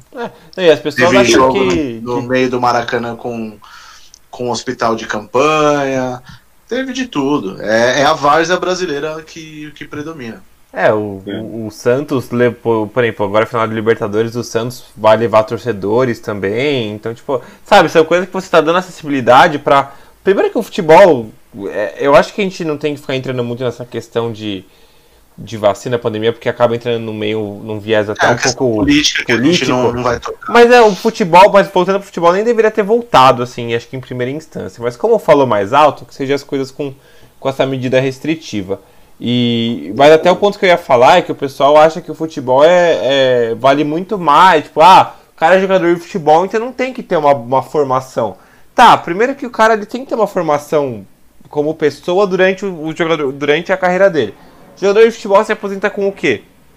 36? 37? O jogador. Não, que- vamos Cara. botar aqui 15 anos de carreira pro jogador. Tá, 15 anos de carreira. média. E quando ele se aposenta depois, ele passa, para de ser um cidadão? Ele para de existir? Ele não tem que fazer mais. Não tem que ter, o exer- exercer o, o- as atividades de cidadão dele? Então, pô, ele tem que ter uma formação depois que ele, que ele acaba. O cara não é futebol de- até morrer, jogador de futebol até morrer. É assim que Mas aí. Pedro, sabe o que aconteceu? Aí foi interessante tocar nesse ponto, porque eles entenderam isso, os jogadores entenderam, falaram pra ele, cara, você tem 15 anos de carreira, você vai precisar fazer alguma coisa depois desses 15 anos. Aí, no, no país como a gente tem, em vez de ensinarem que, cara, você precisa estudar, porque quando você, você, você se aposentar, você vai ter que fazer alguma coisa. Ensinaram o seguinte, nesses 15 anos, cara, ganha o dinheiro que você puder ganhar.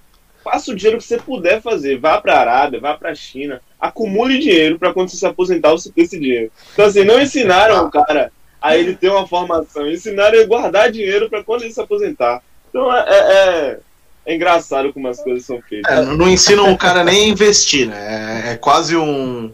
Ganha dinheiro, guarda na poupança aí e vive dele depois. assim. Ah, você é louco. nem, nem o mínimo de ensinar o cara onde investir é, fazem. Tem jogadores aí que, que entenderam isso, que fazem os seus investimentos. Acho que da nova geração, praticamente todos. É difícil ter algum que, que não faça seu investimento. O próprio Hulk construindo um puto hotel lá na Paraíba fazendo investimento. Tem casa, acho que 90% da Paraíba é dele, porque o cara tem casa em tudo quanto é lugar, mas investiu. Da sua forma, mas investiu. E, e sabe, ia falar uma coisa que assim, mas é, sabe o que é pior? A gente às vezes não entende, né? Olha assim, vê um jogador que passou por grandes clubes e aí sumiu uns dois anos, aí vem matéria. Então, o jogador tá em X clube passando problemas financeiros. Cara, como esse jogador tá passando problema financeiro? Ele ganhava 500 mil, dá 400 mil, 200 mil. Hum. Cara, não é possível, isso, tá, isso é mentira. Cara, porque o jogador ganha 200 mil e gasta 300. Ele ganha 400 uhum. e gasta 500. Tem um... Ganha 500 e gasta 500 não, e, e fora que os 200 mil que ele recebe não ficam só com ele. Não, e tem, o, tem, a, tem a parte do agente, de não sei quem, do, é. do fulano, do ciclano. Mas mesmo e, assim. E eles não sabem administrar. Esse é o grande problema. É, e tem, tem um negócio que um amigo meu. Que um amigo meu fala que é muito verdade. O que define se você é, é rico ou pobre não é o quanto você ganha, é o quanto você gasta. Então é o que o diretor falou, pô, o cara ganha 500 pau por mês. Se ele gasta 600, mano, ele vai estar tá atolado nas dívidas do mesmo jeito que um cara que ganha um salário mínimo aí tá nas dívidas só por pagar as contas. Então, tipo, pô, não adianta aí... o cara ganhar 500, 600 pau e achar que pode ficar comprando carro a rodo, casa a rodo, e, e aí, porra, num instante a carreira dele pode acabar ele tá endividado, ele tá cheio de dívida. Pô, o cara, o cara que vai pra Arábia, que vai pra China, em dois meses ele vai ganhar o que nós três juntos ganhamos na vida toda. E, porra, às vezes o cara pode ter mais problema financeiro que a gente, porque o cara se atolou num monte de coisa que comprou. Então é questão. É por isso que eu digo que é da importância da educação como pessoa e também da educação financeira, cara. É óbvio que tem jogadores tipo o Neymar. O Neymar nunca vai passar necessidade na vida dele. Ah, nem o filho, ali, nem ali, o neto. Ali nem se ele quiser, eu acho que nem se ele quiser. É, ele mas assim, eu quero hoje fazer uma dívida e não consegue, mano. Mas ali você tem, mas ó, pega por exemplo, o Lucas Lima, que ganha um salário alto. Se ele for, tipo, ah, vai, o Lucas Lima, que você ainda comentou, amigo do Neymar. Se ele começar a entrar na onda de gastar que nem o Neymar gasta, daqui 10 anos o Lucas Lima vai estar tá fudido de grana. Porque o que? Ele mas vai... ele gasta.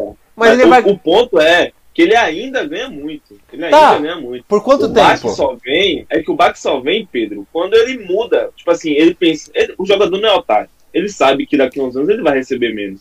Só que, tipo assim, você saber que vai acontecer uma coisa e acontecer são coisas diferentes. Então ele só vai sentir o baque realmente quando ele começar, por exemplo, sair do Palmeiras e ir para um time menor Aí ele vai começar a ver salário atrasando, de novo, né? Que no Santos ele já viu, vai ver salário atrasando, vai ver o salário vindo menor. E aí que ele vai começar a perceber, talvez da, da boa maneira, antevendo o problema ou passando pelo problema. Perfeito, concordo. E qualquer coisa também, a, aciona a Crefisa lá que tem crédito para negativar, se precisar. Exatamente. Então, os clubes não precisam sofrer mais hoje. O Corinthians acho que entendeu isso da última segunda-feira. É, a, a mensagem é. apareceu quatro vezes para eles, né? Se não entenderam agora. é, que isso, esse, esse podcast aqui hoje tá, tá muito polêmico, cara. É. Mais assim, nem, nem teve palavrão quase hoje aqui. Que coisa saudável. Não, vamos, vamos, vamos então amenizar um pouco a situação. Acho que a gente falou bastante. A gente entrou no, no, no assunto de, da questão de educação com futebol, que eu acho que foi muito legal, muito bem tratado, porque acho que é pouco, uma coisa pouco falada, né, também. Mas uh, vamos, vamos tentar, vamos, vamos mudar agora a, a chavinha, falar um pouco também sobre, sobre o análise, né? Porque o, estamos aqui divagando sobre tantas coisas de futebol Estamos aqui com uma pessoa que faz parte do, de um perfil que, que eu me considero que falei antes, me, fiz a, o de Tiete antes da live começar e vou, vou falar aqui de novo que um perfil que eu sou muito fã, o Rafa, a gente já conversou várias vezes, a gente tem também nossa equipe do QG, a equipe do QG não passa só por mim pelo Rafa, né? Tem mais gente, a gente conversa entre a gente, a gente é muito fã desse perfil, porque, porra, vocês falam umas coisas que ninguém, se a gente, com olhar de torcedor, a gente não percebe nunca né? Que, que é. Quem não, quem não segue o Análise Verdão, pelo amor de Deus, corre para lá nesse exato segundo. É a, a lição de casa do nosso podcast. Então, a, e a gente saía. Eu posso estar enganado, mas eu comecei a ver o Análise Verdão crescer muito mais de uns dois anos para cá. E aí a gente queria também saber um pouco da, da história, né? De como funciona, de como é a equipe, de como vocês trabalham com as análises. Fala um pouquinho do, do, do, do, perfil que, cara, tem uma, tem uma relevância absurda hoje. É, cara, eu, eu agradeci em off, né? Agradeço aqui de novo as suas palavras, assim, é muito importante e da hora a gente ver o reconhecimento. E assim, cara, o, o análise, na verdade, é, parece apareceu para muita gente recentemente, né? Mas o análise a gente fundou em 2016. Tem uma cota aí, 2016. É, quem fundou fui eu, junto com o Matheus Moreira, acho que vocês devem conhecer também da, da Timeline. Uhum. E assim, é, a gente fundou porque a gente, a gente. Ele gostava muito de tática, eu também gostava muito de tática, conheci ele através do Twitter, Matheus mora no Mato Grosso, é, não, não conheci ele pessoalmente, mas a gente percebeu que a gente tinha um conhecimento de, de tática e, e um amor pelo Palmeiras. A gente pensou, cara, o debate hoje do futebol feito dentro da torcida do Palmeiras, ele é muito cru. E não por, por demérito nenhum, mas porque, assim, as pessoas, muitas pessoas nem conhecem direito o que, o, o que tática pode ser estudada, que de casa você pode aprender as coisas. Enfim, é um assunto ainda que está ganhando destaque, né? Então falou, cara, a gente pode fazer uma parada muito da hora de, de elevar o nível do debate na torcida. Vamos elevar Vamos, vamos fazer um, um, debate mais. trazer um debate mais embasado, tentar trazer. Trazer era muita pretensão, mas tentar trazer. E aí surge em 2016, é, a gente me chamou e aí a gente pegou, pronto, vamos fundar, vamos. Fundamos. E aí a gente começou a rodar, e na época, um tempo depois, a gente chamou um amigo nosso, depois ele logo saiu. Assim, foi uma coisa bem, bem, era hobby pra gente. 2016 era hobby, 2017 foi hobby também, 2018 também foi hobby, e assim a gente chegou num momento que a gente falou assim, cara, tá meio estagnado. Eu, eu tinha saído do, do, do perfil algumas vezes, porque assim, eu, eu hoje tenho 19 anos, então na época, em 2016, como eu faço no final do ano, eu fundei o perfil com 15 anos de idade. 15 anos de idade. Então, é, pensa para uma pessoa de 15 anos de idade, eu estava passando pelo, pelo ensino médio ali, então, alguns momentos eu realmente não conseguia ficar no perfil, porque minha cabeça voltava para outra coisa, porque é, em determinado momento é, não queria ter tanta aquela responsabilidade, ou por coisa da vida mesmo. E assim, houver, houve momentos que tanto o Matheus saiu e voltou, quanto eu saí e voltei também. Mas aí em 2019, 2018 eu tô na análise, aí eu saio por um tempo, saio por um tempo que foi um ano que eu precisava passar no no, na faculdade e tal. É, eu tinha muita prova de tarde, muito estudo, tinha, tinha muita coisa para ver. E aí eu volto em 2019. 2019, eu, eu, eu saio no início de 2019 e volto ainda em 2019. Aí eu falo, porque foi o ano que eu fiz cursinho, cara. Eu tinha que fazer cursinho, eu falei, cara, não vou ter tempo pra, pra ficar na análise. Fazer cursinho e analisar o, tudo que vocês têm, cara, é, seria ousado. Parabéns, eu, eu já te dou parabéns de você conseguir administrar hoje. É, fora na idade que tá. então. Fora que na idade que tá, você também quer sair, quer curtir, quer, quer estar com é, os amigos. Tem, tem a sua vida social, né, mano? Tem muito, é, ensino médio tem muito disso. Então, o ensino médio é o berço disso, né? Então, assim, às vezes para você explicar. Eu, eu com 19 anos, era bebendo de domingo a domingo. Nossa, era isso minha vida. Oh, saudade dos meus 19 anos, inclusive. Ele falou aqui, não, eu tenho 19, fundei com, fundei com 15. Eu falei, nossa, eu tô me sentindo meio velho aqui até. Mas... não, e, e antes da análise, eu tive um perfil que durou muito pouco tempo. Eu fiz bem essa análise, foi em 2000, no início de 2016, que foi o Scope a Parmeira. Se, se pesquisar no Twitter, deve estar até hoje aí, mas nem, nem, eu chamei uns amigos aí, nem rolou. Mas aí depois teve análise, né, e tal. Aí em 2019 eu volto para análise e aí a gente tipo, volta a tocar o barco. Só que, cara, a realidade é que a grande mudança de chave foi em 2020. Porque assim, em 2019 a gente tinha bons números no Twitter, a gente sempre teve, acho que a gente fechou 2019 com 22 mil seguidores, vamos falar assim, 20 mil seguidores. É, e a gente já tinha os podcasts. A gente, nossa parada era Twitter e podcast. Twitter e podcast, Twitter e podcast. Aí em 2019, o, a gente recrutou várias pessoas para análise. Dentro delas, o Léo Suzuki, que é o homem do YouTube, né? É a cara uhum. do YouTube. o Gabriel Assis também. E aí, 2020, isso 2019. Final de 2019, eu acho, ou meio de 2019, algo do tipo. 2020 veio a grande virada, cara. Porque a gente não esperava ter a pandemia, ninguém esperava isso, né? E quando tem a pandemia, a gente ficou um tempão sem produzir absolutamente nada. E a gente falou, cara, o futebol vai voltar. Não, minto, futebol. É, a gente falou assim, cara, na época estourou live pra caramba. A gente falou, cara, a gente precisa fazer algo nesse, nessa pegada aí. Vamos fazer uma live, vamos produzir algo. E aí surge a live do Análise Verdão, a gente caminha pro YouTube, né? Antes disso, a gente só tinha postado alguns vídeos de um documentário que o, o, o integrante nosso tinha feito com, com entrevista com o Leminha, jogador, acho que é com, não lembro se é com o próprio Leminha, só que é um filho do Leminha, mas enfim, tá lá no, no, no YouTube do Análise Verdão. É, e aí a gente fala, cara, a gente precisa fazer live, vamos lá. A gente fez live melhor, é, maiores palmeiradas do século, melhor Palmeiras que a gente viu jogar. E assim, a live pegava cinco pessoas assistindo, seis pessoas assistindo, no final dava 50 visualizações, tá ligado? Acho que menos que isso, cara, bem menos, bem menos. E a gente foi fazendo, foi fazendo. A gente sabe bem com essa reestruturação do podcast, agora a gente está exatamente neste momento. Tá, não, é, é complicado. Mas, cara, assim, é, é, é, osso. Tipo assim, quando você tá produzindo, primeiro, para começar, eu nunca tinha botado minha cara. Nunca tinha botado, porque era Twitter da Análise Verdão, podcast só fala da Análise Verdão. Então teve uma mudança muito grande para mim, porque, tipo assim, vamos supor, a gente tava até falando isso em off, quando as pessoas batem na gente, né? Batem na opinião crítica. Então, se eu falasse alguma coisa que a torcida não dirigisse, não é, digerisse bem no análise, era o análise Verdão falando. Então as pessoas batiam no análise Verdão. Uhum. Quando eu falava uhum. no podcast, ainda era no, no análise Verdão, porque ninguém me conhecia. Só que quando muda para live, para mim foi uma mudança muito grande, porque se eu falasse alguma coisa que a torcida batesse, era em mim que batia, não era mais na análise. Então foi, eu tive que também começar a, a aceitar melhor as críticas que vinham, porque veio muita crítica, muita discordância. Então, é, quando a gente faz as lives, no início dá. Assim, é normal, gente. Sei que vocês olham assim, cara. É normal. Pessoas, é, mas faz cara, parte do O importante é ter pessoas assistindo. Se a gente não, não conseguir sustentar agora, na época difícil, não, não cresce, cara.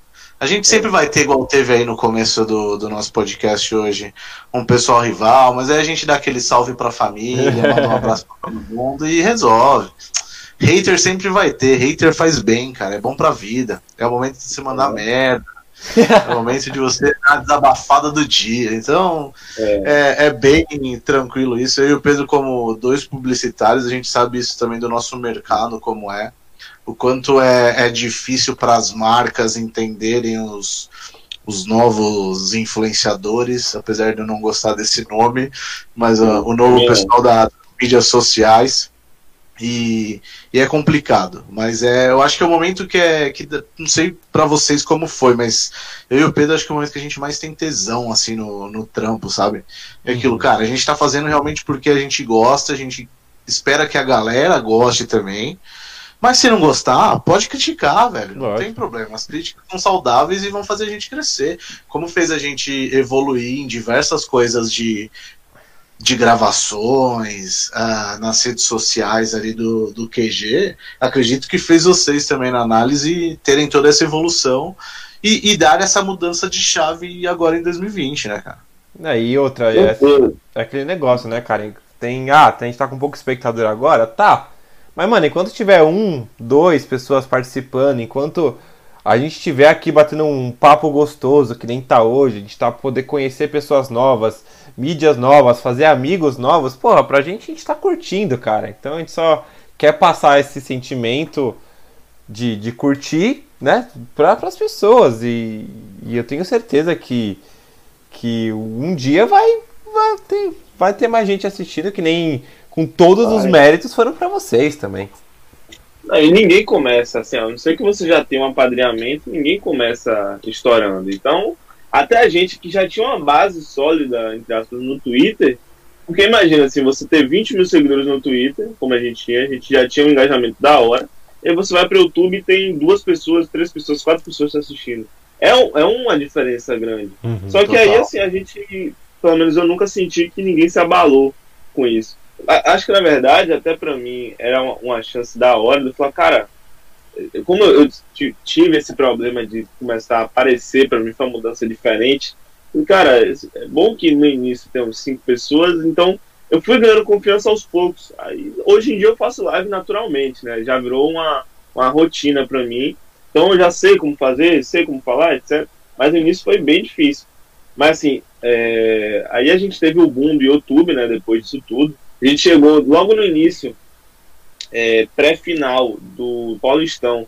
a gente chamou o Bruno Vicari e o Vitor Sérgio Rodrigues do, do Esporte do ex-Esporte Interativo, né, uhum. que hoje atende TNT Esporte. E aí eles fizeram live com a gente. Assim, o pico naquele dia bateu 200 pessoas. Com o Bruno Vicari e com o Vitor Sérgio Rodrigues. Aí hoje a gente faz live e pico batendo 1.100, 1.200 pessoas assistindo simultâneas. E 2 mil likes quase. Então, assim, é uma mudança e a gente também trabalhou para isso, né? Não só as lives, a gente fez muito vídeo é, é, de análise técnico, né? naquela época dos técnicos.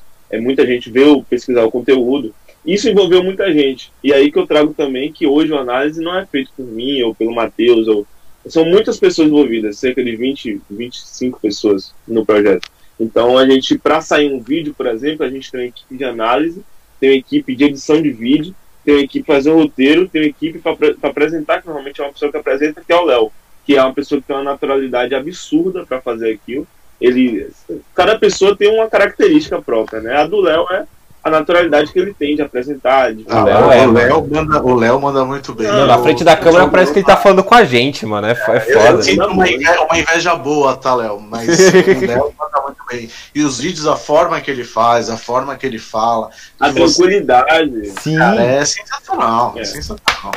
Ah, assim, vocês têm a vantagem de ter um conteúdo de, de qualidade. A gente são dois, a nós, a nós dois somos dois idiotas fazendo paródia na frente da câmera e fazendo top 5 besta ainda. A gente também fez muita live aí de, de pior Palmeiras todos os tempos, live brincando, cara. Naquela época a gente nem se importava com nada. E assim, o Léo, ele tem uma naturalidade muito grande para isso. Tanto que ele é a pessoa que apresenta o podcast, porque ele tem uma naturalidade muito grande. E assim, nunca teve na análise uma inveja do nossa, eu queria estar nesse vídeo, o Léo tá. Ou, é, porque o Léo apresenta todos os vídeos. Nunca teve essa, pelo menos eu nunca percebi. Ah. Porque é um, é um crescimento de que, cara, ele faz aquilo, faz muito bem, tá ligado? E, e, cada um hoje tem um setor. Então, assim, hoje a gente divide a análise em, em, as quatro pessoas que realmente com, é, que comandam a análise, né? o análise está na, na, nessas quatro mãos hoje, que é na minha, na do Matheus, na do Gabriel Assis e na do Léo. Então cada um tem sua direção né, específica. Então, por exemplo, o Léo é o diretor, é o, o, o diretor, é, ele dirige a produção de conteúdo. Então tudo que vai ser YouTube vai estar relacionado a ele. O Assis é o editor, então os textos, é, a programação, essas coisas vai estar com ele. O Matheus, ele, ele, ele, como ele é um cara mais versátil, ele pega a direção geral, tá ligado? É um cara que tem uma responsabilidade muito forte, o Matheus. Ele já teve outro perfil antes também, outro cara começou bem cedo, então ele sabe gerir bem essas coisas. E eu pego com a direção, eu, eu tenho hoje a diretoria de scout, né? Então, tudo que é de estatística, que é de análise, aqueles vídeos pós-jogo, é, passam por mim. Então, assim, hoje a gente tem bem definido isso, mas por mais que esteja nas nossas quatro mãos, para as coisas ocorrerem, precisa dos diversos colaboradores que a gente tem. E aí entra todo, todas as outras pessoas que, se for citar aqui, certamente vai esquecer algum, que aí são os analistas, são as pessoas que editam, são as pessoas que é, fazem o roteiro do vídeo, as pessoas que participam da live também, a não ser nós quatro, outras pessoas participam, o Prof, né, que muita gente conhece, é, é um exemplo desse, o Parra também está sempre ali com a gente. Então, hoje a gente tem uma equipe muito grande, que a gente tem uma demanda muito grande. Então, assim, realmente 2020 foi o ápice do análise, né? mas 2021 vem sendo muito bom também. Mas, assim, a consolidação de um trabalho de quatro anos também, né, né Rafa e Pedro? Porque, tipo assim, a gente trabalhou quatro anos, claro que não com o empenho que a gente tem hoje, essa é a verdade, não com a uhum. dedicação que a gente tem hoje, porque a partir do momento que muda de patamar também, a responsabilidade no projeto muda, então você começa a olhar de outro, com outros olhos. É, mas assim, a gente conseguiu construir uma base sólida no Twitter. Só que na, por muito tempo, como eu falei para vocês aqui em off, muita gente veio desmerecer a gente dizer que a gente era um bando de moleque que não sabia de futebol, que não sabia o que era futebol, que queria ficar falando tatiquês, etc. E a gente nunca tentou fazer uma coisa que ocorre em alguns, alguns analistas, que é dificultar a, a, o entendimento do conteúdo. Pelo contrário, nossa intenção sempre foi o inverso. Que hoje existe, gente realmente existe, que coloca um conteúdo que dá para usar uma expressão que o Rafael vai entender, que o Pedro vai entender, mas ele prefere usar a expressão acadêmica. Cara, pra mim isso não faz sentido. Ah, Se existe uma forma, não, não, faz sentido, porque. Se assim, o cara quiser eu... ver coisa acadêmica certinho, ele vê Sport TV, Fox, ele vê. Cara, a, a gente fala de torcedor para torcedor, a gente fala com, o popular. Parece que o cara É, quer parecer o cara que é. o cara quer ver a gente falar que o jogador deu um. Bateu de canela. Não quer ver que a gente fala, nossa, ele bateu com a, a parte inferior. Não, inferior é o caralho, mano. É, bateu de canela nessa porra, tá ligado? Os caras que E usam é esses isso. termos mais, mais, mais específicos que aparece, parece que eles querem mostrar que tem um conhecimento superior aos demais torcedores, né?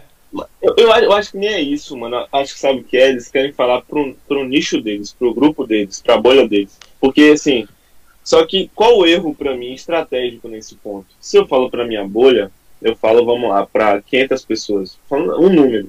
Agora, se eu tento passar um, conteúdo pra quem tem um conhecimento acadêmico e pra quem não tem, vou atingir muito mais gente. E meu objetivo é atingir mais gente. Claro, vão ter algumas coisas que eu não tenho como mudar alguns termos que realmente as pessoas vão ter que se adaptar.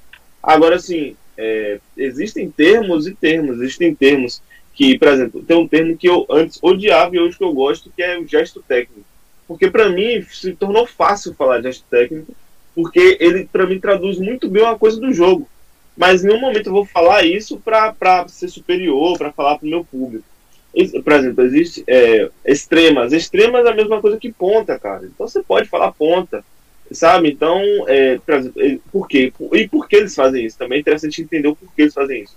Porque o conteúdo de tática no Brasil é muito enxuto, muito enxuto. Então, quem quer estudar tática vai pegar materiais em, é, é, ameri- americanos não, em inglês, em espanhol e talvez em italiano, quem quiser se arriscar em italiano, né? Mas aí, por exemplo, você pega muitos termos do espanhol. Aí, por exemplo, se você já, se se vocês já ouviram pivote, por exemplo, pivote vem do espanhol, é um termo em espanhol. Média ponta e escorado é do espanhol. Só que quando você pega esse termo do espanhol, você traz para o Brasil, tem termos iguais. Então, o, o pivote é o volante. Você não precisa falar pivote, você pode falar dupla de volante, não precisa falar double pivote. Então, é, é, por exemplo, se eu, se eu não entendo, eu vou ver double pivote e falo, cara, o que, que é isso? Mas se eu boto dupla de Você volante, começa, você começa a ficar naquela bolha que não, não, não vai ter o crescimento. é, Eu, se eu uso o pivote, eu acho que é pivô. Tem que falar com. é o quê? Eu, se, eu, se, eu, se alguém falar, ah, é o pivote, eu não vou pensar que é, o, que é o volante, eu vou achar que é o pivô, mano. Tipo, ponta de lança, É, tá ligado? Tá, é, é. E assim, aqui a gente tem os nossos termos. O que não dá pra. Os termos em português que realmente são técnicos que você precisa usar, beleza. Mas alguns você não precisa, cara. Alguns você não precisa. E assim, se o, o objetivo da análise sempre foi é levar o debate na torcida palmeirense, como eu vou levar o debate se eu usar um termo que a torcida, a própria torcida não vai entender? Eu Exato. preciso, ser um, eu preciso usar um conteúdo acessível. Por exemplo, a, a, a gente tem uns compartimentos, entre aspas, né? No Twitter, a gente sempre vai ser muito mais racional, mais tático. Agora, a gente percebeu o seguinte: se a gente faz uma live, cara, a gente pega uma live de duas horas, que a gente tem mais ou menos, duas horas, às vezes até batendo duas horas e meia. Se eu falo duas horas e meia só o Tatiquês, vai acabar a live com duas pessoas me assistindo aqui, porque ninguém vai aguentar. Então, se vocês perceberem, na live a gente tem um, é, é, tem um conteúdo mais descontraído, a gente faz mais resenha, a gente não fala só de tática o tempo inteiro, a gente faz umas piadas. Porque, querendo ou não, a live é entretenimento. Eu posso fazer aí tem a questão, posso fazer um entretenimento é, é, raso e posso fazer um entretenimento agregador. E eu, eu modéstia parte, considero nosso entretenimento agregador. É um, a gente busca entreter as pessoas, mas também não vamos chegar aqui e falar baboseira para pegar a visualização. Vamos falar o que a gente sabe falar, mas, cara, vamos, vamos é, planejar estrategicamente como a gente faz. No Twitter, como uma coisa rápida, no Twitter é um- é tweet. Você dá um tweet em dois minutos, um minuto. Então, cara, aquela pessoa ali viu o Tati dois minutos, pá, pronto, beleza, valeu. Agora, você ficar duas horas e meia no Tati é uma coisa que te deixaria muito nichado, muito nichado. Então você falaria pra sua bolha, e a gente não É, quer isso. A gente Começaria a quer ficar tocar. chato, né, cara? Assim, é, é- é exatamente o que você falou. É uma live. Eu vou- a eu gente vou- aqui agora, com, com o QG no podcast também, a gente tá, tá vendo muito bem disso, assim. Ah, se não for dinâmico, se não tiver vários tipos de assuntos, se a gente tivesse falado ah, as que daqui a pouco fazem duas horas que a gente tá aqui, se a gente tivesse ficar falando do jogo do Palmeiras de hoje só, porra, velho. Não Tá sabe. Não, não, ia, não, ia, não ia evoluir, não ia ter ninguém mais com saco pra ver isso. A Nos ia durar primeiros 20 20 minutos. a galera ia gostar. Uhum. Chegar nos 40, já tá meio cansado. Chegou na hora, o cara ninguém mais aguentava. Exato. Assim, chegar numa hora, o cara, pô, beleza, eu quero agora, sei lá, ligar aqui e ver minha série. Já vi uma hora do jogo, eu quero ver minha série. Então, a, e aí também a importância de cada integrante do, do, da live, especialmente aqui de novo do Léo, né? Porque ele é o cara que conduz a live, é o âncora da live, e ele, para mim, ele maneja muito bem isso. Ele, ele, como a gente já tem um tempo fazendo, eu já conheço o time das coisas, mas ele consegue manejar bem o conteúdo, então ele consegue ser um cara que traz humor e depois traz análise, a gente faz, é, é, traz os dados, etc. Então, para mim, hoje a live ela é bem da hora, porque a gente consegue mesclar. Mas se a gente ficasse só no nosso nicho, cara, a gente é até burro da nossa parte, porque a gente todo dia estaria falando para as mesmas 50 pessoas. É. A gente quer hoje pegar 100 pessoas e amanhã pegar mais 100 novas. E, claro que nem sempre vai ser assim. Mas a gente uhum. quer cada vez mais as pessoas conheçam e gostem do que a gente faz. A gente não abre mão do nosso propósito, que é a, trazer um debate mais elevado. Mas existem formas e formas de você fazer isso. Existe a forma que você vai agregar mais pessoas, existe a forma de você vai excluir mais pessoas. E a gente quer agregar. Eu gostei, de, eu gostei desse termo eu... que você falou de Tati Case, viu? Nunca tinha ouvido falar. É, viu, viu? Não, fala Tati Case assim, nunca tinha ouvido. Eu gostei, gostei, achei legal. Ah, mas, mas não usa muito não que o povo fica usando pra, pra depreciar, gente. Não, não, não. Agora eu tenho uma, eu tenho uma pergunta importante. Ah, aqui, uma, aqui uma, alguma coisa eu posso te garantir. Se eu e o Pedro a gente convidou pra tá, é porque a gente gosta pra caralho. É, não, sem dúvida. Tá e assim, eu, eu sou suspeito para falar, acho que o Pedro também, eu acompanho praticamente todas as lives de vocês. Uh, vejo os vídeos de análise, acho que falou que o jogador Y tá negociando com o Palmeiras, vocês já lançam um vídeo ali, acho que é um dos primeiros que eu vejo. Não, os dos técnicos, então, assim, pô, na, na época forma, do Ramires, é, porra. Foi, foi que, que eles fizeram análise de todos os técnicos do, do Raiz. É, foi, foi, do caralho, mano. Cara, eu acho que vocês estão Mas... de parabéns da forma, a equipe de vocês está com certeza de parabéns por tudo que tem. Essa parte de scout de análise é pesadíssima, cara. Cara, falar pra vocês, é importante da organização e da equipe. Para começar dos técnicos, cara ninguém entendeu como a gente fez os vídeos tão rápido dos técnicos. Exato. Porque a gente fez uma reunião um mês ou dois meses antes. A gente falou assim, mano, sentou nós, acho que nós quatro, eu, o Matheus, o, o Assis e o Léo, falou assim, mano, o Lucha não vai durar muito tempo. Ele não vai durar. Ele vai chegar no momento que ele vai bater no teto, no teto, no limite, e ele vai cair. Porque a coisa já estava azedando na época. Eu não lembro qual, qual época era, mas foi um mês, um mês e meio antes assim, mano, vamos começar a, a, a engatilhar os possíveis é, técnicos que poderiam substituir ele. E a gente começou, tinha começado o estudo do Gareca, foi o primeiro. Que a gente achou que seria especulado, porque já tinha passado. eu, eu sou assumidamente uma viúva Ele é Gareca. viúva do Gareca. Ele é, o Rafa é viúva do Gareca. Ele embora do Palmeiras. Ele é craque. Ele é craque, mano. Ele é craque. Ele, foi, ele pegou uma fase muito ruim aqui, né, infelizmente. Nossa, horrível. Ele veio, ele foi o treinador certo na hora errada. Exato. Se ele viesse no Palmeiras de hoje, eu acho que. De hoje não, né? Que hoje a gente tem Abel, mas o Palmeiras estruturado como é hoje, ele poderia ter vindo muito mais. O cara conseguiu fazer a seleção do Peru e ir pra Copa. Não, e não só ir pra Copa, é, competir na, na, na pré-Copa também, nas eliminatórias, dá trabalho para diversos times. Time muito competitivo. É. E, é, é, e aí, assim, a gente fez do Gareca e logo depois a gente começou do Heinz. E aí ele já tinha pré-planejado, então já começou a fazer as análises. E hoje a gente conta, pô, na, falando assim, departamento de análise, né, que é o que eu cuido, a gente tem, é, departamento de análise não, desculpa, eu cuido do departamento de scout.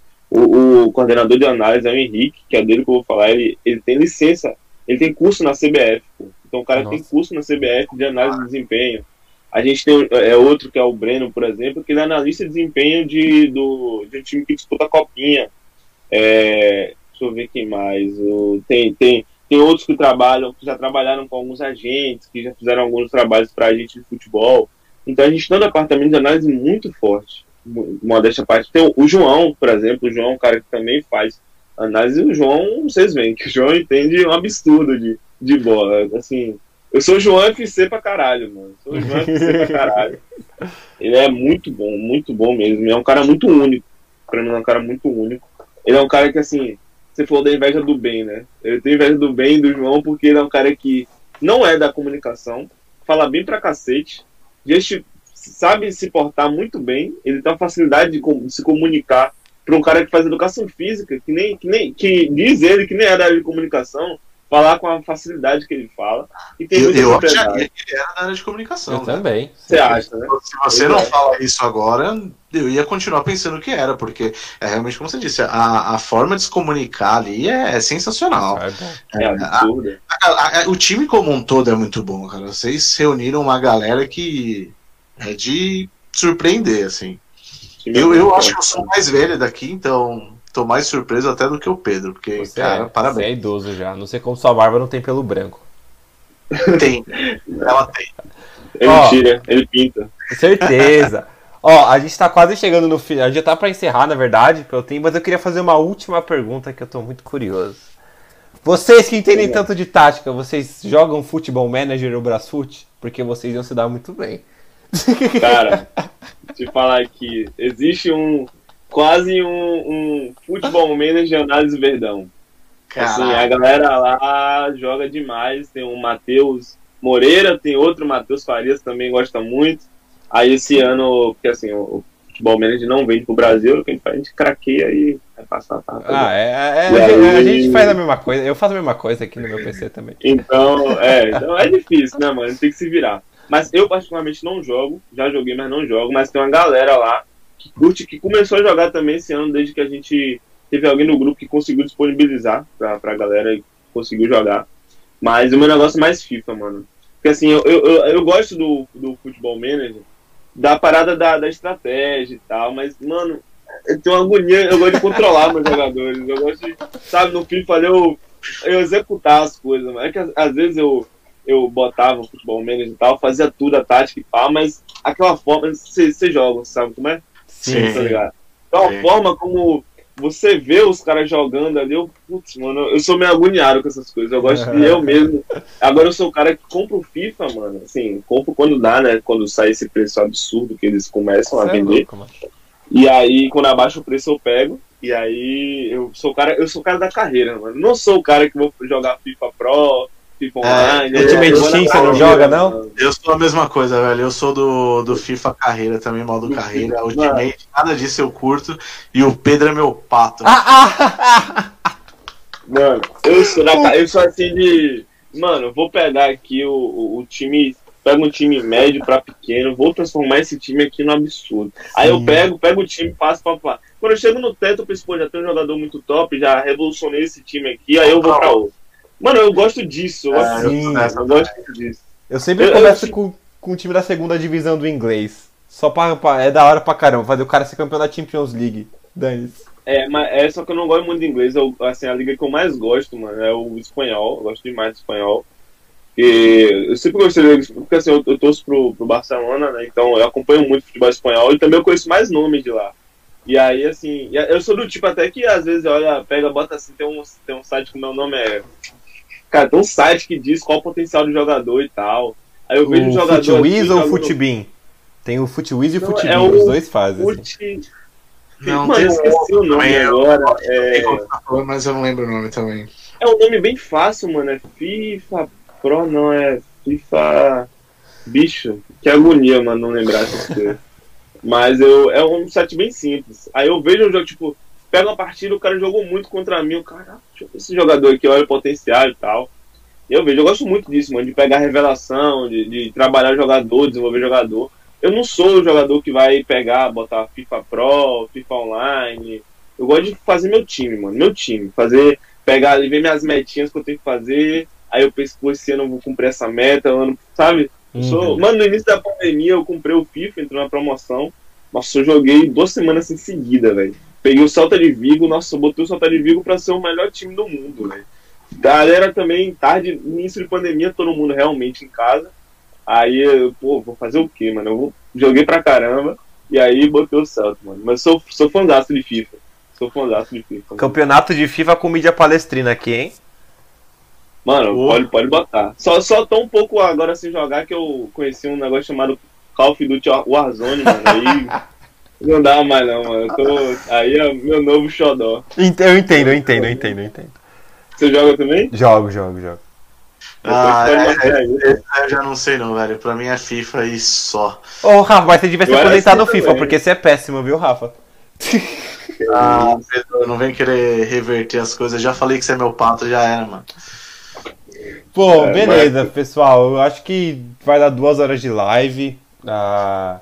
Duas horas já? Já, mano. É, quando o papo é gostoso, ah, passa rápido pra caralho. Quando o Rafa falou aqui, eu olhei o relógio e falei, putz, vai ficar meio grande esse episódio, mas eu acho que foi um conteúdo absurdo de bom. É, eu acho que tudo que foi falado foi muito legal. Eu acho que se você quiser, Júnior, eu falei, foi tão rápido, cara, que eu acho que tinha até várias coisas que a gente ainda queria falar que acabou não dando tempo. Então, você está mais do que convidado para voltar aqui para o nosso podcast. Foi, foi muito, muito legal. Uh, eu queria agradecer você que fazendo né, dar a palavra depois óbvio para o Rafa, mas agradecer você primeiro por aceitar, por aceitar o convite, pela disponibilidade. Sei que vocês sempre fazem live também pós-jogo e eu já acabou não tendo com o Flamengo você, e você está aqui com a gente. Mas foi, cara, voou o tempo. Então a, a gente agradece muito sua participação e a gente vai marcar esse campeonatinho de FIFA de Call of Duty aí pra integrar mais o pessoal aqui. Vamos, vamos, Assim, é um prazer ter, ter participado aqui. É, você quer falar, Rafa? Pode Não, falar, pode falar. Não, se quiser, pode falar, já emenda os dois. Pra também. Não, é só, só complementando o que o Pedro falou, novamente aí agradecer você e o pessoal da análise pela atenção. É, é exatamente um, um, início de uma reestruturação do QG. É gratificante ter vocês aqui já no terceiro episódio teremos muitos outros assuntos para conversar. Acho que a gente tem que fazer mais uns dois ou três aí com vocês da análise para conseguir é. pôr tudo em dia de tanta coisa que vocês têm aí boa. Acho que depois, se tudo der certo, essa pandemia passar, a nossa ideia é fazer um presencial. E aí realmente semanalmente com todos os convidados de forma presencial e vocês já estão mais do que convidados para participarem dessa, dessa questão também, dessa fase presencial.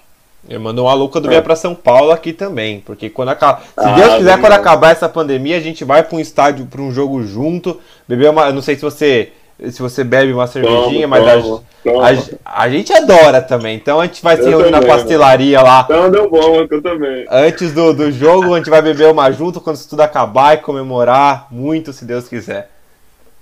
Vamos, mano. Assim, é, prazer estar aqui de verdade. O papo foi muito bom. Não, assim, Sei que muita gente fala isso depois das lives, né? Mas realmente o tempo para mim voou. Não sabia que tinha duas horas de, de live. O papo foi realmente muito da hora.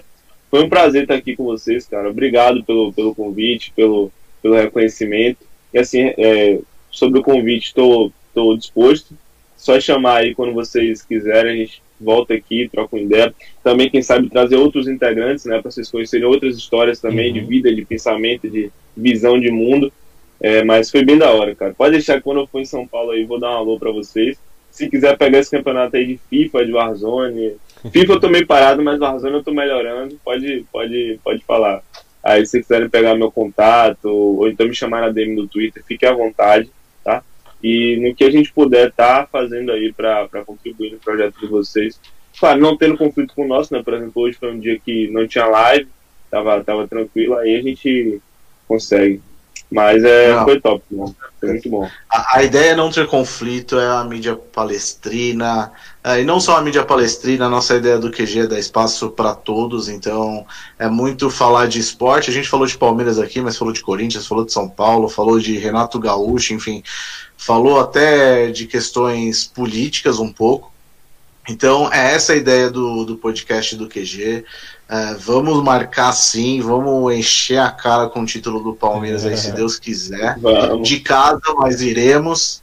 E esse FIFA aí online eu topo, o outro eu fico só como telespectador mesmo, tá, galera? Pra mim não vai é. dar. Mas novamente, Júnior, brigadão aí, cara. Ah, foi muito legal o bate-papo. Foram duas horas que voou. Nem lembro quanto foi o jogo. O último foi contra o Corinthians, né? Acho que é o. É. Foi esse, pô, foi esse. Foi, foi. E é isso, cara. Novamente, obrigado aí e até a próxima. E queria agradecer Valeu. também o pessoal que participou no chat aqui, todo mundo. Para quem chegou no final, o Rafa Lima mandou uma mensagem falando: Puxa, putz, cheguei no final. Uh, esse aqui o conteúdo vai ficar disponível no nosso YouTube, então podem ver o tempo que quiser. Uh, o podcast do QG agora está no Deezer e no Spotify, com muita felicidade digo isso. Então é só digitar lá QG Alviverde Podcast no Deezer e no, é, agradecer então o pessoal, o Rafa, o Marcelo, o Levi, o Adalberto, meu pai que está aqui sempre marcando presença na, nas lives também, mandou aqui a análise é top top, meu pai é fã assumido da análise Verdão também né? Obrigado. E se Deus quiser, sábado estaremos juntos aí comemorando o título também, pai. Vamos, vamos, vamos já compra o barrilzinho de chopp aí pra gente. Bem, né? É, né, o próximo sábado, dia 30. Eu já compro o barrilzinho de chopp aí. E aí a gente liga pro Rafa e vai ligar pro Júnior pra comemorar no dia 30 também, né? Vamos, vamos. E... Então é isso aí, galera. Não esqueça também de seguir o pessoal do Análise Verdão nas redes sociais e no YouTube. Então, é tudo, é tudo arroba Análise Verdão mesmo, né, Júnior? Isso, isso. No Twitter, Análise Verdão, no Instagram, Análise Verdão e no Twitter também, Análise Verdão. Mesma, mesma arroba em todas as plataformas. Também não esqueça de seguir a gente aqui nas redes sociais. Boa. Então, Facebook, Instagram, Twitter, tudo é arroba QGLVerde. Também no YouTube com nossas lives. É, semana que vem teremos alguns conteúdos exclusivos de Libertadores para esse aquecimento de final. E segurem o coração aí, torcida. Faltam só nove dias. Ninguém morre até lá, pelo amor de Deus. É isso aí, galera. A gente encerra por aqui. Obrigado pela participação de todo mundo aí no chat que acompanha a live. Júnior, obrigado de novo, cara. E a gente vai se falando, pessoal. Até a próxima e falou!